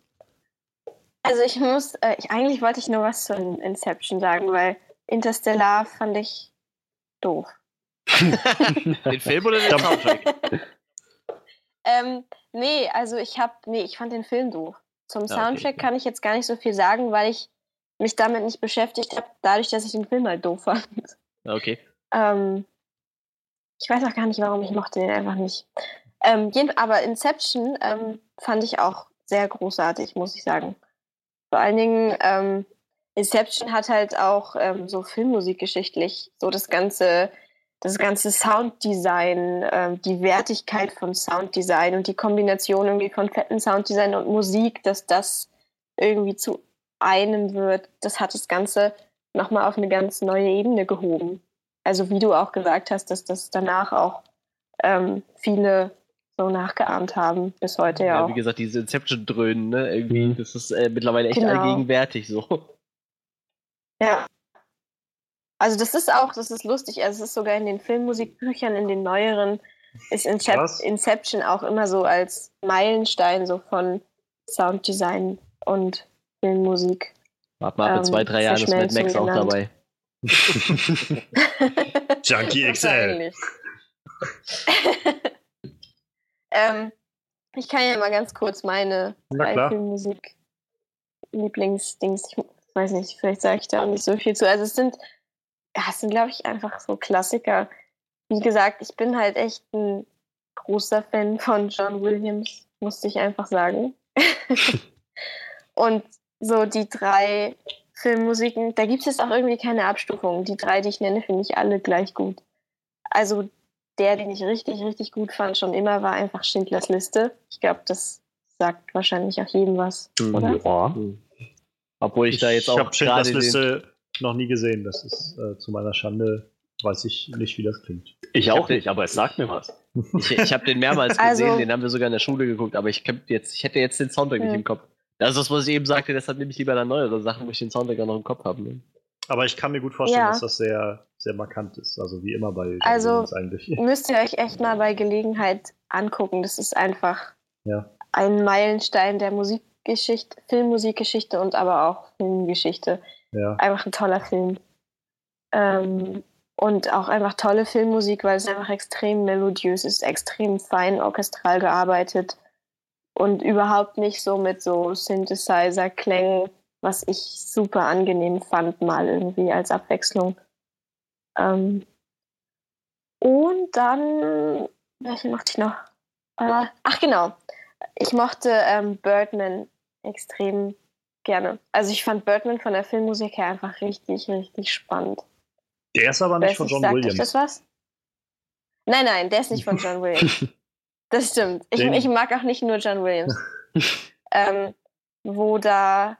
Wo Alles mit Schlagzeug allein gemacht ist, deshalb, genau, wo halt alles mit Schlagzeug und irgendwie so experimentell und fand ich einfach was Neues und total spannend, das irgendwie auf so eine Ebene zu bringen. ja. Antonio Und Sanchez dann- ist der. Hm, das Ja. habe ich auch gerade gesehen. Ich habe mir das vorhin noch aufgeschrieben als einer der Namen, die ich gerne, die zwar nicht in meiner Liste stehen, aber die ich nachher wenigstens erwähnen wollte. Aber schön, Wollte- dass du ihn mit drin hattest in deiner Liste. Erstaunlicherweise ein äh, Schlagzeuger. Ja. Und der hat auch noch nicht viel Wer hätte gemacht, was so? Filmmusik angeht. Also Ähm, und dann wahrscheinlich sehr klischeehaft, finde ich einfach vom, vom ersten Teil von Harry Potter die Filmmusik einfach, ja, ist für mich einfach auch irgendwie so ein. Genau. Das Lustige ist, ich hatte Ähm. auch so einen Klassiker bei mir in der Liste. Da dachte ich aber so, den kannst du nicht bringen. Bei mir war es so Flug der Karibik 1, wo ich auch so dachte, der Soundtrack, der war eigentlich richtig fett. Ist doch, das ja, ist halt auch so ein Klassiker irgendwie so, ne? Der, der Soundtrack ist schon ziemlich Ja. geil eigentlich. Und Harry Potter hat, das stimmt, hat eigentlich auch einen ziemlich geilen Soundtrack. Ja, also vor allen Dingen der erste Teil, weil der erste Teil ist noch so mit am, ja, am klarsten gearbeitet, finde ich, so von den, von den Motiven im Orchester und einfach so, so detailliert und so fein und einfach nicht fett aufgetragen. Das habe ich so geliebt daran. Das ist ja Mhm. dann so in den, mit den letzten Teilen, so ab dem vierten, fünften, also finde ich, ist es immer mehr verloren gegangen. Da wurde das dann alles so ein fetter Inception-Sound, den ich total cool finde. Aber äh, Nicht für Harry Potter. ich fand es einfach, genau, aber ich fand es einfach schade, dass dieses Besondere, was so die Musik für Harry Potter ausgemacht hat, da so ein bisschen in dieses Mainstream gegangen ist. es geht halt, glaube ich, so ein bisschen Persönlichkeit Teil- verloren, oder? Genau, Dieses- genau. Wie, wie ist das denn bei, bei Harry Potter? Die haben ja auch, dieses Main-Team ist ja auch in allen Teilen irgendwo vorhanden, oder? Ja, Ähm, ist, ist das da auch immer so ein bisschen überarbeitet oder ist es wirklich immer dasselbe? Weil ich habe zum Beispiel so, Saw hat ja, glaube ich, sieben Teile mittlerweile und da haben die so das Main-Team immer einen Ticken überarbeitet für jeden Teil. Ist das bei Harry Potter auch so oder ist das wirklich Äh. immer exakt dasselbe so? also vom, vom Grundthema, ne, von der Grundsequenz ist das schon immer dasselbe. Ja. Aber wie ich das jetzt gerade in Erinnerung habe, ist das jedes Mal ein bisschen anders arrangiert. Ja, genau sowas. Ah, okay. Gut. War es nicht Ja, so, also- dass hieß deine Violine nicht Hedwig? Genau. Oh, das ist ja knuffig. gerne. Das kommt auch noch dazu. Sie Schön. wurde nach diesem Thema benannt von Harry Potter. ja, Ja, also dann das ist das- waren so meine drei. Zweimal John Williams und einmal Avantgarde. Ja. Auch schön. Ich, ich würde gleich auch gerne mal noch eine Frage zwischenschmeißen. So, was, was ist denn so der erste Filmsong, wo ihr so wirklich sagt, so, der, der hat euch so richtig gecatcht? Weil ich weiß bis heute auch immer noch, was das bei mir war. So, das, der ist auch noch gar nicht so alt, aber ich habe mich halt früher auch nicht so mit Musik beschäftigt. Aber bei mir war es halt aus äh, der Sternenwanderer. Da war so ein Song, der hieß Septimus. Das war auch so ein Or Orchestralstück. So, den Song höre ich heute noch gerne. So, das war so echt einer der ersten Songs, die ich in den Film gehört habe, ich so dachte, meine Fresse, ist das geil. Also du, du stellst da gerade echt eine ziemlich krasse Frage. Ich glaube, ich kann das so gar nicht beantworten für mich. Ja, bei mir Wüsste es jetzt nicht halt, so. Ne? Deshalb. Aber ich kann dir halt sagen, also ich glaube halt sowas wie, weiß ich nicht, also sowas wie Star Wars zum Beispiel. Ich habe, glaube ich, recht spät erst Star Wars geguckt, aber das Star Wars-Thema kannte ich einfach. So, das, das kannte ich auch, bevor ich Star, Star Wars überhaupt Ja, wirklich stimmt. kannte, bevor ich Star Wars überhaupt verstanden habe. Und ähm, Ja, Star Das ist jetzt- eh so eine Handvoll, ne? Die Songs, Ja, die man das- mal kennt, so das ist jetzt für, so. ist für mich jetzt auch nicht unbedingt das, was ich, also ich würde sagen, das ist schon, glaube ich, einer der besten Soundtracks, die es so gibt. Aber es ist halt nicht jetzt für mich so unglaublich nah, dass ich das jetzt so Ja, auf meiner klar. persönlichen Liste ganz hoch setze. Aber ich würde, glaube ich, schon sagen, das war schon was. Also ich meine, wir hatten damals irgendwann so eine, so eine äh, Kassette noch mit so einem Hörspiel übers, ich glaube, Rückkehr der Jedi-Ritter oder sowas. Und das ging dann halt ja auch mit dem Thema los, Ja, was klar. am Anfang lief und so. Und ich glaube, das hat mich damals schon irgendwie, also das, das vermittelt was so. Und das ist so dieses, glaube ich, was John Williams ja auch so stark macht, irgendwie, also Themen zu entwickeln und zu erfinden, die Hm. so unglaublich markant sind und so unglaublich vielsagend sind und irgendwie ein Teil des Films an sich werden. So. Und also ich meine, Star Wars ohne die Musik geht irgendwie nicht mehr. Ja, das stimmt. Was auch total cool war, ähm, bei Rogue One haben sie ja so auch mit ein paar Star Wars Sachen gebrochen, das fand Ja. ich immer ganz nett. Ja. Ich glaube, ich weiß gar nicht, war der Song da drin? Nee, war auch nicht, ne? Äh, nee, ich glaube nicht, aber sie haben den Imperial March halt drin gehabt. Ja, genau. Also auch noch mit dem mit Vader. Auch so ein Ding, was ich vorher kannte, bevor ich überhaupt so wirklich verstanden habe, wer Vader eigentlich ist und was er macht. Ja, genau. So ein paar Themes gibt's da. Und auch das, so eigentlich ist dieses Thema auch so simpel. Das ist so. Dum, dum, dum, dum, dum,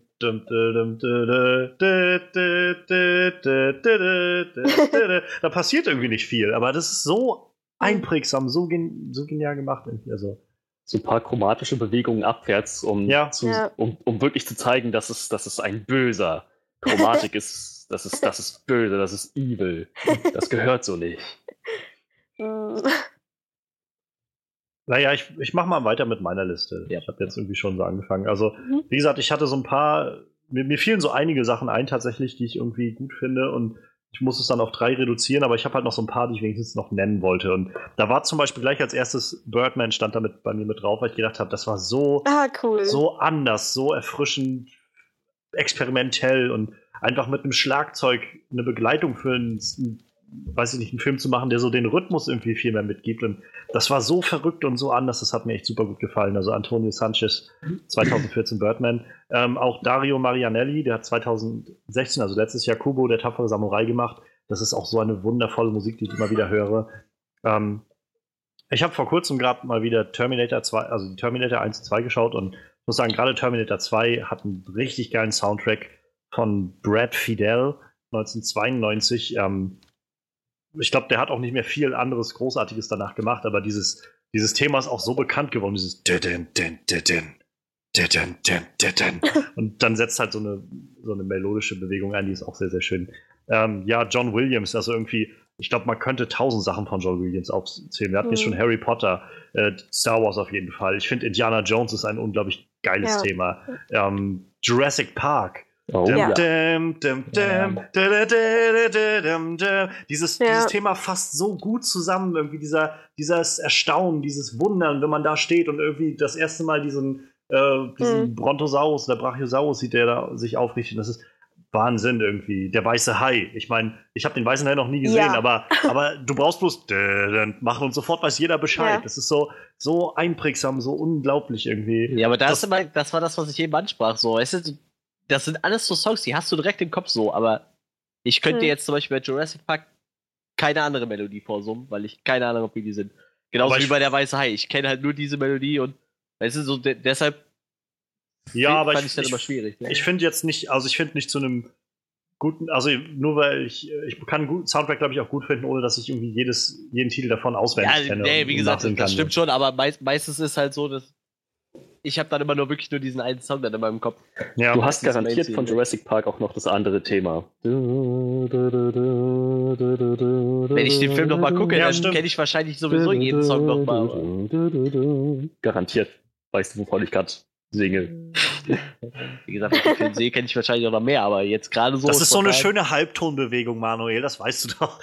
Halb ich kann aber beim Dudelsack einen Halbton spielen, lass mich in Ruhe mit Halbtönen. Ich kann auch ein paar Ja. Vierteltöne spielen für arabische Musik, aber sonst. Das ist Indiana Jones. Ah. Genau. Siehst du? Und auch das Superman-Thema ist halt auch sehr, sehr markant. Das fand ich auch so schön bei dem Lego Batman-Film, dass das, das der, äh, der Klingelton sozusagen von seiner Haustürklingel war, dieses Superman-Thema. Ähm, und ich, noch zwei Disney-Filme, die ich unbedingt erwähnen wollte, weil Disney auch echt immer unglaublich gute Musik drin hat, ist zum einen Mulan, finde ich, ist so ein toller Soundtrack da drin, so ein unterschätzter Film, aber auch unterschätzter Soundtrack von, äh, weiß ich nicht, das ist die Frau, für die ein Kampf sich lohnt oder sei ein Mann oder alles, was da so drin ist an Titeln, die sind so catchy, so geil. Äh, Jerry Goldsmith ist der, der Komponist gewesen. Und Der Glöckner von Notre Dame ist so ein Film, fand ich als Kind schrecklich und dann habe ich den vor ein paar Jahren mal wieder gesehen und dachte so, der ist echt eigentlich ein ziemlich guter Film. Und auch die Musik ist halt unglaublich toll. Übrigens Musik von Alan Menken, der jetzt auch zum Beispiel Beauty and the Beast gemacht hat. Also sowohl das Original als auch jetzt den neuen Film mhm. von, naja, von diesem Monat oder letzten Monat. Ähm, aber jetzt meine Liste. Also Platz 3 ist für mich auch ein Film, der letztes Jahr anlief und also in Deutschland sogar erst dieses Jahr anlief. Ähm, Soundtrack von Justin Hurwitz, das ist La La Land. Ich, äh, ich kann, ich habe aufgehört zu zählen, wie oft ich diesen Soundtrack jetzt schon rauf und runter gehört habe.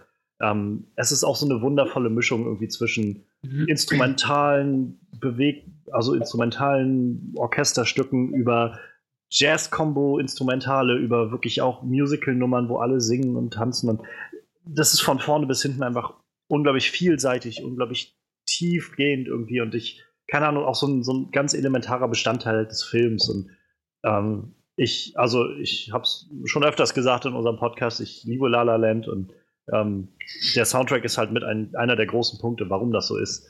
Ähm, und sei es jetzt irgendwie der, der Hauptsong irgendwie, der so im Mittelgrund steht, dieses City of Stars oder sei es Another Day of Sun, diese Eröffnungsnummer oder eigentlich alles, was da so drin vorkommt. Ich finde es so schön und auch immer wie verschiedene Themen dann immer wieder nochmal irgendwo auftauchen und nochmal aufgearbeitet werden und so.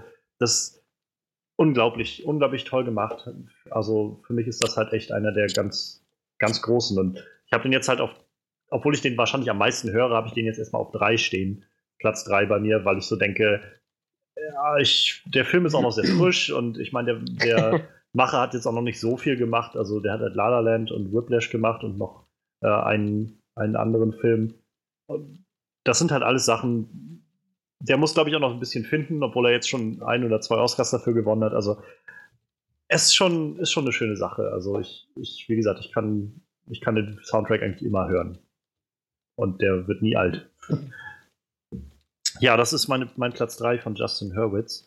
Ähm, und jetzt habe ich noch eigentlich zwei Klassiker. So, ich glaube, da hat wahrscheinlich auch jeder so ziemlich fix eine Melodie im Kopf.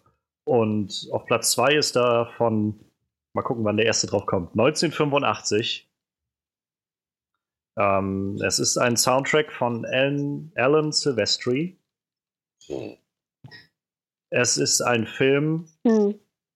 mit äh, von Robert Zemeckis. In der Hauptrolle, oder nee, in einer Nebenrolle haben wir Christopher Lloyd.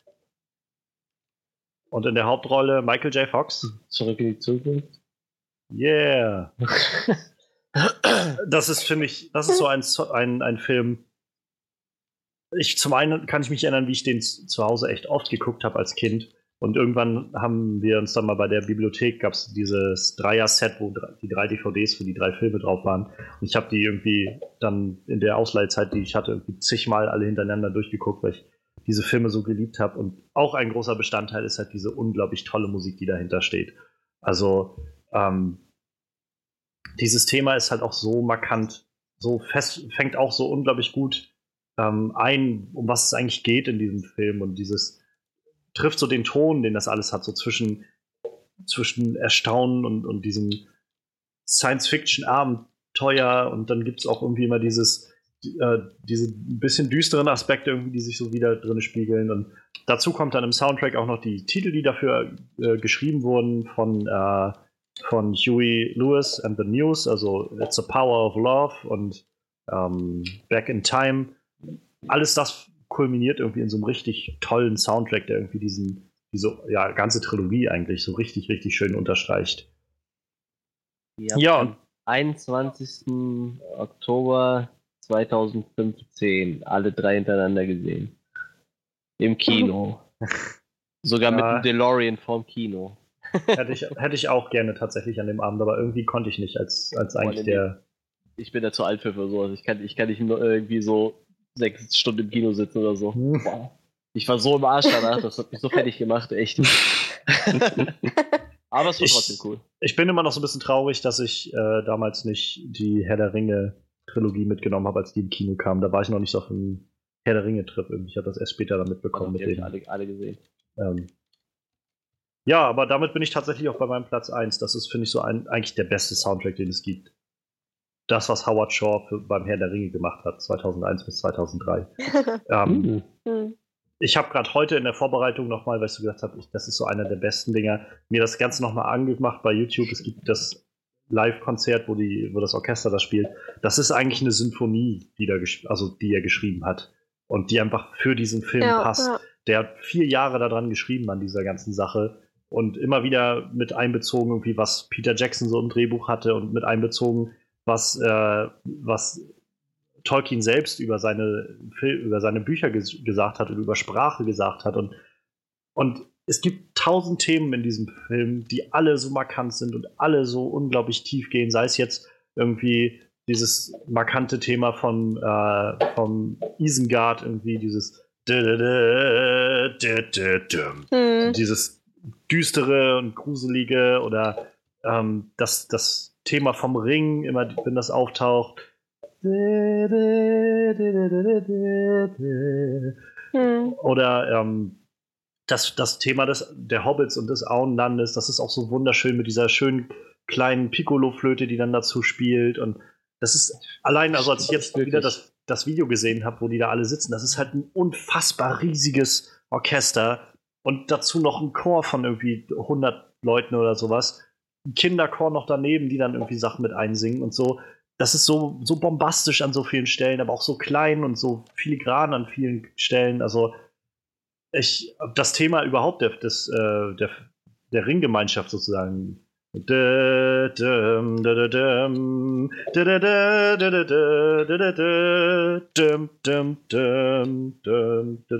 Das ist so, irgendwie begleitet mich das, habe ich das Gefühl. Ich habe die damals gehört und ich, man braucht mir irgendwie bloß zwei Takte vorspielen und ich fühle mich sofort wieder in, ins Auenland versetzt oder halt in diese Welt von Herr der Ringe. Und ich finde, das macht einen richtig, richtig guten Soundtrack aus, dass er halt, wie schon so oft jetzt gesagt bei John Williams, das ist einfach so ein Teil davon geworden. Mhm. Ohne diesen Soundtrack würden die nicht mehr gehen, glaube ich, diese Herr der Ringe-Filme. Stimmt, der hat, der hat das schon echt perfektioniert, ne? wenn du so überlegst. Der hat ja wirklich, ich sag mal, für jeden ja. Abschnitt des, äh, des äh, von Mittelerde irgendwo so einen richtig prägnanten, äh, prägnanten Soundtrack geliefert, so, ne? Wie du schon sagst, für, fürs Auenland, für die Ringgemeinschaft oder dann für Isengard und das, das stimmt, das ist echt ein ziemlich krasser Soundtrack. Das war halt auch so spannend. Er hat in ja. diesem Konzert, das es da bei YouTube gibt, auch ein bisschen was erzählt, wie das so entstanden ist. Wie gesagt, er meinte so über vier Jahre hinweg. Und dann hat er zum Beispiel auch erzählt, ähm, dass, dass er zum Beispiel bei, es gibt so ein Thema, was er für Gollum gemacht hat, immer wenn Gollum auftaucht. Und da hat er dann zum Beispiel Instrumente benutzt, die auch im Auenland-Thema mit auftauchen und bei dem Hobbit-Thema und so ein paar musikalische Elemente davon verwendet, auch so vom, vom äh, Tonmaterial und so, weil Gollum ja selbst mal ein, ein äh, Hobbit irgendwann war oder so ja. eine Art Vorhobbit ja. und das aber alles so korrumpiert wurde und genauso hat er das dann halt auch gemacht und das fand ich so so toll irgendwie so krass, wie er das irgendwie beschrieben hat und, und wie viel, ja, wie viel Gedanken und, und Arbeit da so reingesteckt wurde, das, ich, ich finde es einfach Wahnsinn. Und ich weiß die immer noch mehr zu schätzen. Und das ist auch sowas, wo ich sage, wenn ich die Chance mal habe, irgendwann möchte ich das mal live sehen von einem Orchester gespielt. Cool. Er ist halt auch so, Herr der Ringe ist ja so ein Imperium für sich eigentlich. Ja, ja, auf jeden Fall. Ich glaube, das wurde sogar, das mhm. wurde sogar auch mal vor, auch vorgeführt, ne? Das ist doch gar nicht so lange her jetzt. Ja, ja, genau. Mit genau. Orchester, ne? Habe ich gesehen, ja. In Köln der Witz, auf jeden Fall auch. Der Witz ist halt immer, also ich, ich finde die Geschichte halt immer noch so toll, der Herr der Ringe. Ähm, irgendwie eine der, der größten Trilogien, die es so gibt und auch wieder eines der Beispiele, wo man argumentieren kann, Fortsetzungen, die besser waren als der erste Film in der Reihe. Ähm, ja, und äh, ich fand es immer so sehr schön, weil erzählt wurde, dass Peter Jackson ursprünglich halt eigentlich den King Kong-Film machen wollte, den er ja ein paar Jahre später dann gemacht hat. Und kam dann damit zu dem Studio und die meinten dann, ja, bevor du jetzt hier sowas machst wie King Kong, also ich meine, du bist hier der Regisseur, der Brain Dead und so eine Geschichte im Vorfeld gemacht hat, bevor du jetzt hier so ein, so ein Big Budget Ding kriegst, mach mal diesen, mach mal diesen Herr der Ringe Film, nach dem niemand gefragt hat bisher. Und wenn, da, wenn das klappt, wenn das klappt, kannst du auch deinen King Kong Film machen. Und dann hat er halt diese drei Filme rausgeknallt und alle sind halt einfach umgefallen, so wie, wie genial das alles geworden ist. Und äh, meines Erachtens nach war dann zum Beispiel der King Kong-Film, der dann von ihm kam, nicht so gut wie die Herr der Ringe-Filme. Und es ist schon irgendwie sehr spannend, alles, was da so mit hinterhängt. Und das Lustige ist, dass äh, auch sein, seine, seine ganzen Splatter-Horrorfilme echt hoch angesehen sind in der Szene. Ne? Hm. Na klar, das ist natürlich jetzt, äh, hätte von ihm keiner der Ringe erwartet, aber so als so, so Leute, die sich auskennen in der Szene, die feiern das schon zu Tode. So dieses Brain Dead oder, oder, oder wie hieß das andere, Bad Taste, die sind schon echt äh, sehr angesehen. Nur mal so als Ja. Horror-Experte in die Tüte gefasst. Ja, und ich meine halt Howard Shaw, da haben sie halt echt jemanden gefunden, der sein Handwerk da versteht, der das irgendwie scheinbar wirklich auf den Punkt bringen konnte, was, was da passiert und warum das so wichtig ist. Also ähm, hat unter anderem auch Gangs of New York gemacht, also auch die ganzen Hobbit-Filme jetzt, obwohl ich die dann nicht mehr so toll fand. Äh, Panic Room, Dogma hat er mit dran gearbeitet. Ähm, Sieben, der Film von, von David Fincher. Mrs. Doubtfire, so. Also der hat halt auch schon seit, seit Anfang der, nee, Ende der 70er hat er seinen ersten Soundtrack gemacht und der ist halt immer noch dabei. Also, das ist schon Wahnsinn. Die Fliege zum Beispiel auch hier. Jeff Goldblum. Mhm. The Fly, auch alles Howard Shaw. Ja, das ist so meine Top 3. La La Land, Zurück in die Zukunft und Der Herr der Ringe. Dann fehlt ja nur noch Freddy, wa? Ja, Da da, bin ich echt Zeit gespannt. so langsam abläuft, werde ich mich mal versuchen, kurz zu fassen.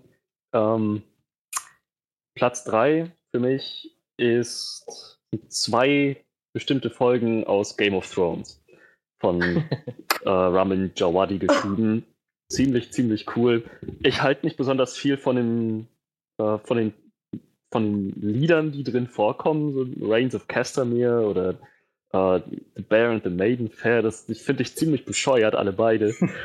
Die Titelmusik ist okay, aber jetzt auch nicht so spektakulär, dass ich sage, haut nicht vom Hocker.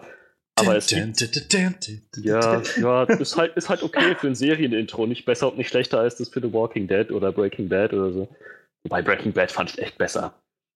Also Nee, nicht besser und Breaking nicht Bad- schlechter als. Ich fand Breaking Ahnung. Bad tatsächlich immer sehr, sehr nichtssagend. So, das war mal einfach nur so, wir brauchen mal was, äh, was, was südlich klingendes, nimm mal irgendwie eine Gitarre und Bottleneck und spiel mal was ein. Hatte ich so das Gefühl immer bei der Serie. fand ich wesentlich interessanter als das Game of Thrones Titelthema. Aber ähm, was, ich, was ich jetzt besonders gut fand an diesen zwei Episoden, ist Staffel 5, Episode 9 und Staffel 6, Episode 9. In beiden ist das musikalische Thema von Daenerys unglaublich gut umgesetzt. Das könnte ich mir immer und immer wieder anhören, das ist so episch. Und speziell Staffel 6, Episode 9 bei der Schlacht der Bastarde. Der gesamte Soundtrack währenddessen ist einfach so, so unglaublich gut durchdacht. Liebe ich. Das ist mein Platz 3. Irgendwelche Kommentare? Also ich mag, ich, ich mag äh, das Intro sehr gerne. Von Game of Thrones. Ich bin jetzt auch nicht der Kerl, der sagt, Ja, ich mag muss mir das das auch gerne. Ich muss mir das jetzt nicht auch jedes Mal anhören. Ich bin jetzt auch nicht so, dass ich sage, das ist das Beste an der Serie oder so, aber ich finde, das ist schon ziemlich cool komponiert. So. Aber es ist das Beste in der Serie. Okay, gut. Ähm, mein Platz 2 ist. Oh mein Gott, jetzt bin ich mir nicht mehr sicher, was mein Platz 2 war. Moment. Ich bin gleich soweit. Moment.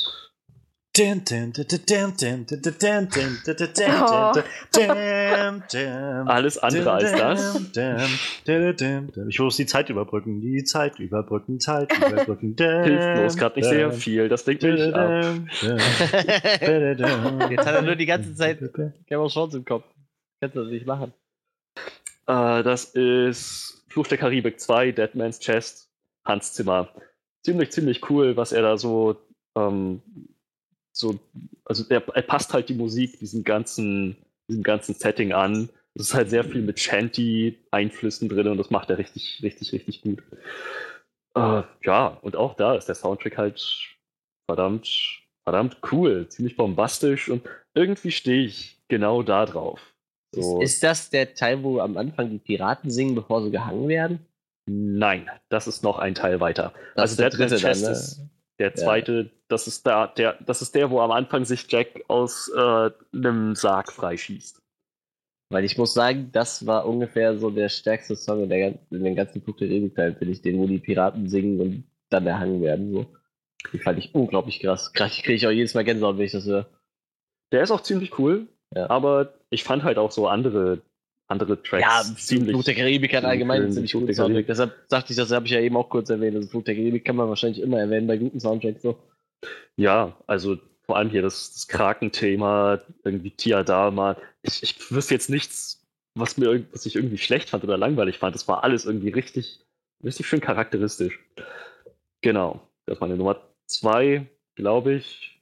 Nehme ich jetzt mal an, dass es meine Nummer zwei war. Meine Nummer eins, da bin ich mir wieder sicher, ist Danny Elfman Spider-Man-Trilogie. Das gleiche Ding wieder. Es trifft halt so, so perfekt. Das war auch echt ziemlich, ziemlich neu, fand ich so. Das, ist- das habe ich seitdem nicht nochmal gehört und in Filmen, die früher rauskamen, auch nicht mehr wiedergefunden. Das war halt ziemlich, ja, ach, wie soll ich, es ist schwer zu beschreiben. Es ist halt Musik. Es ist, ähm, er spiegelt halt so diesen gesamten Ton der Filme sehr schön wider. Das hat irgendwie, es gibt so ordentlich emotionale Komponenten, es gibt auch sehr viel Action-Komponenten, es ist alles irgendwie sehr, so ziemlich catchy, irgendwie ähm, schnell und so mit, mit, mit vielen kleinen Details versehen, aber halt auch nicht so mega bombastisch wie Inception oder The Dark Knight, sondern ja, eben es, es klingt halt verdammt nach Spider-Man. Ich weiß nicht, wie ich das anders beschreiben soll. Das ist, es trifft halt sehr, sehr gut. Wenn, wenn ihr die Trilogie gesehen habt, habt ihr wahrscheinlich, oder? Ja. Ja, Ja, dann wisst ihr vielleicht, wovon ich rede. Theresa, hast du, hast du die Spider-Man-Filme gesehen oder irgendeinen davon? Ähm, mh, weiß ich gar nicht mehr. Wahrscheinlich dann nicht. Okay, ja, das ist 2004 bis 2007. Gar nicht wahr, 2002 bis 2007. So. Hm, Ich glaube, Ja. es ist bei mir ähnlich wie bei Thor. Irgendwie ist, fasziniert mich das nicht so. ah, das war ja noch lange bevor Marvel überhaupt an sein Universum gedacht hat. Aber gut, ähm, ja, das ist meine Nummer eins. Danny Elfman hat auch noch viele andere coole Sachen gemacht, unter anderem die Simpsons ja, ja. sind von ihm. Ja, Ja, macht ja alles für Tim Burton eigentlich, ne? ja, richtig. Das, Das, das, das erste Batman-Thema war auch von ihm, Batman 89. ja, Ja, ja. Danny Elfman ist auf jeden Fall auch ein le legendärer Komponist, glaube ich. Mhm. Ich muss ja, sagen, klar, das- den gibt's schon ewig. Ich muss sagen, wo du das gerade so gesagt hast mit Spider-Man, muss ich auch so denken, stimmt. Also ich konnte, kann mich erinnern, dass das ein ziemlich genialer Soundtrack damals war. Mhm. Ich habe den jetzt gar nicht mehr so auf dem Schirm gehabt irgendwie.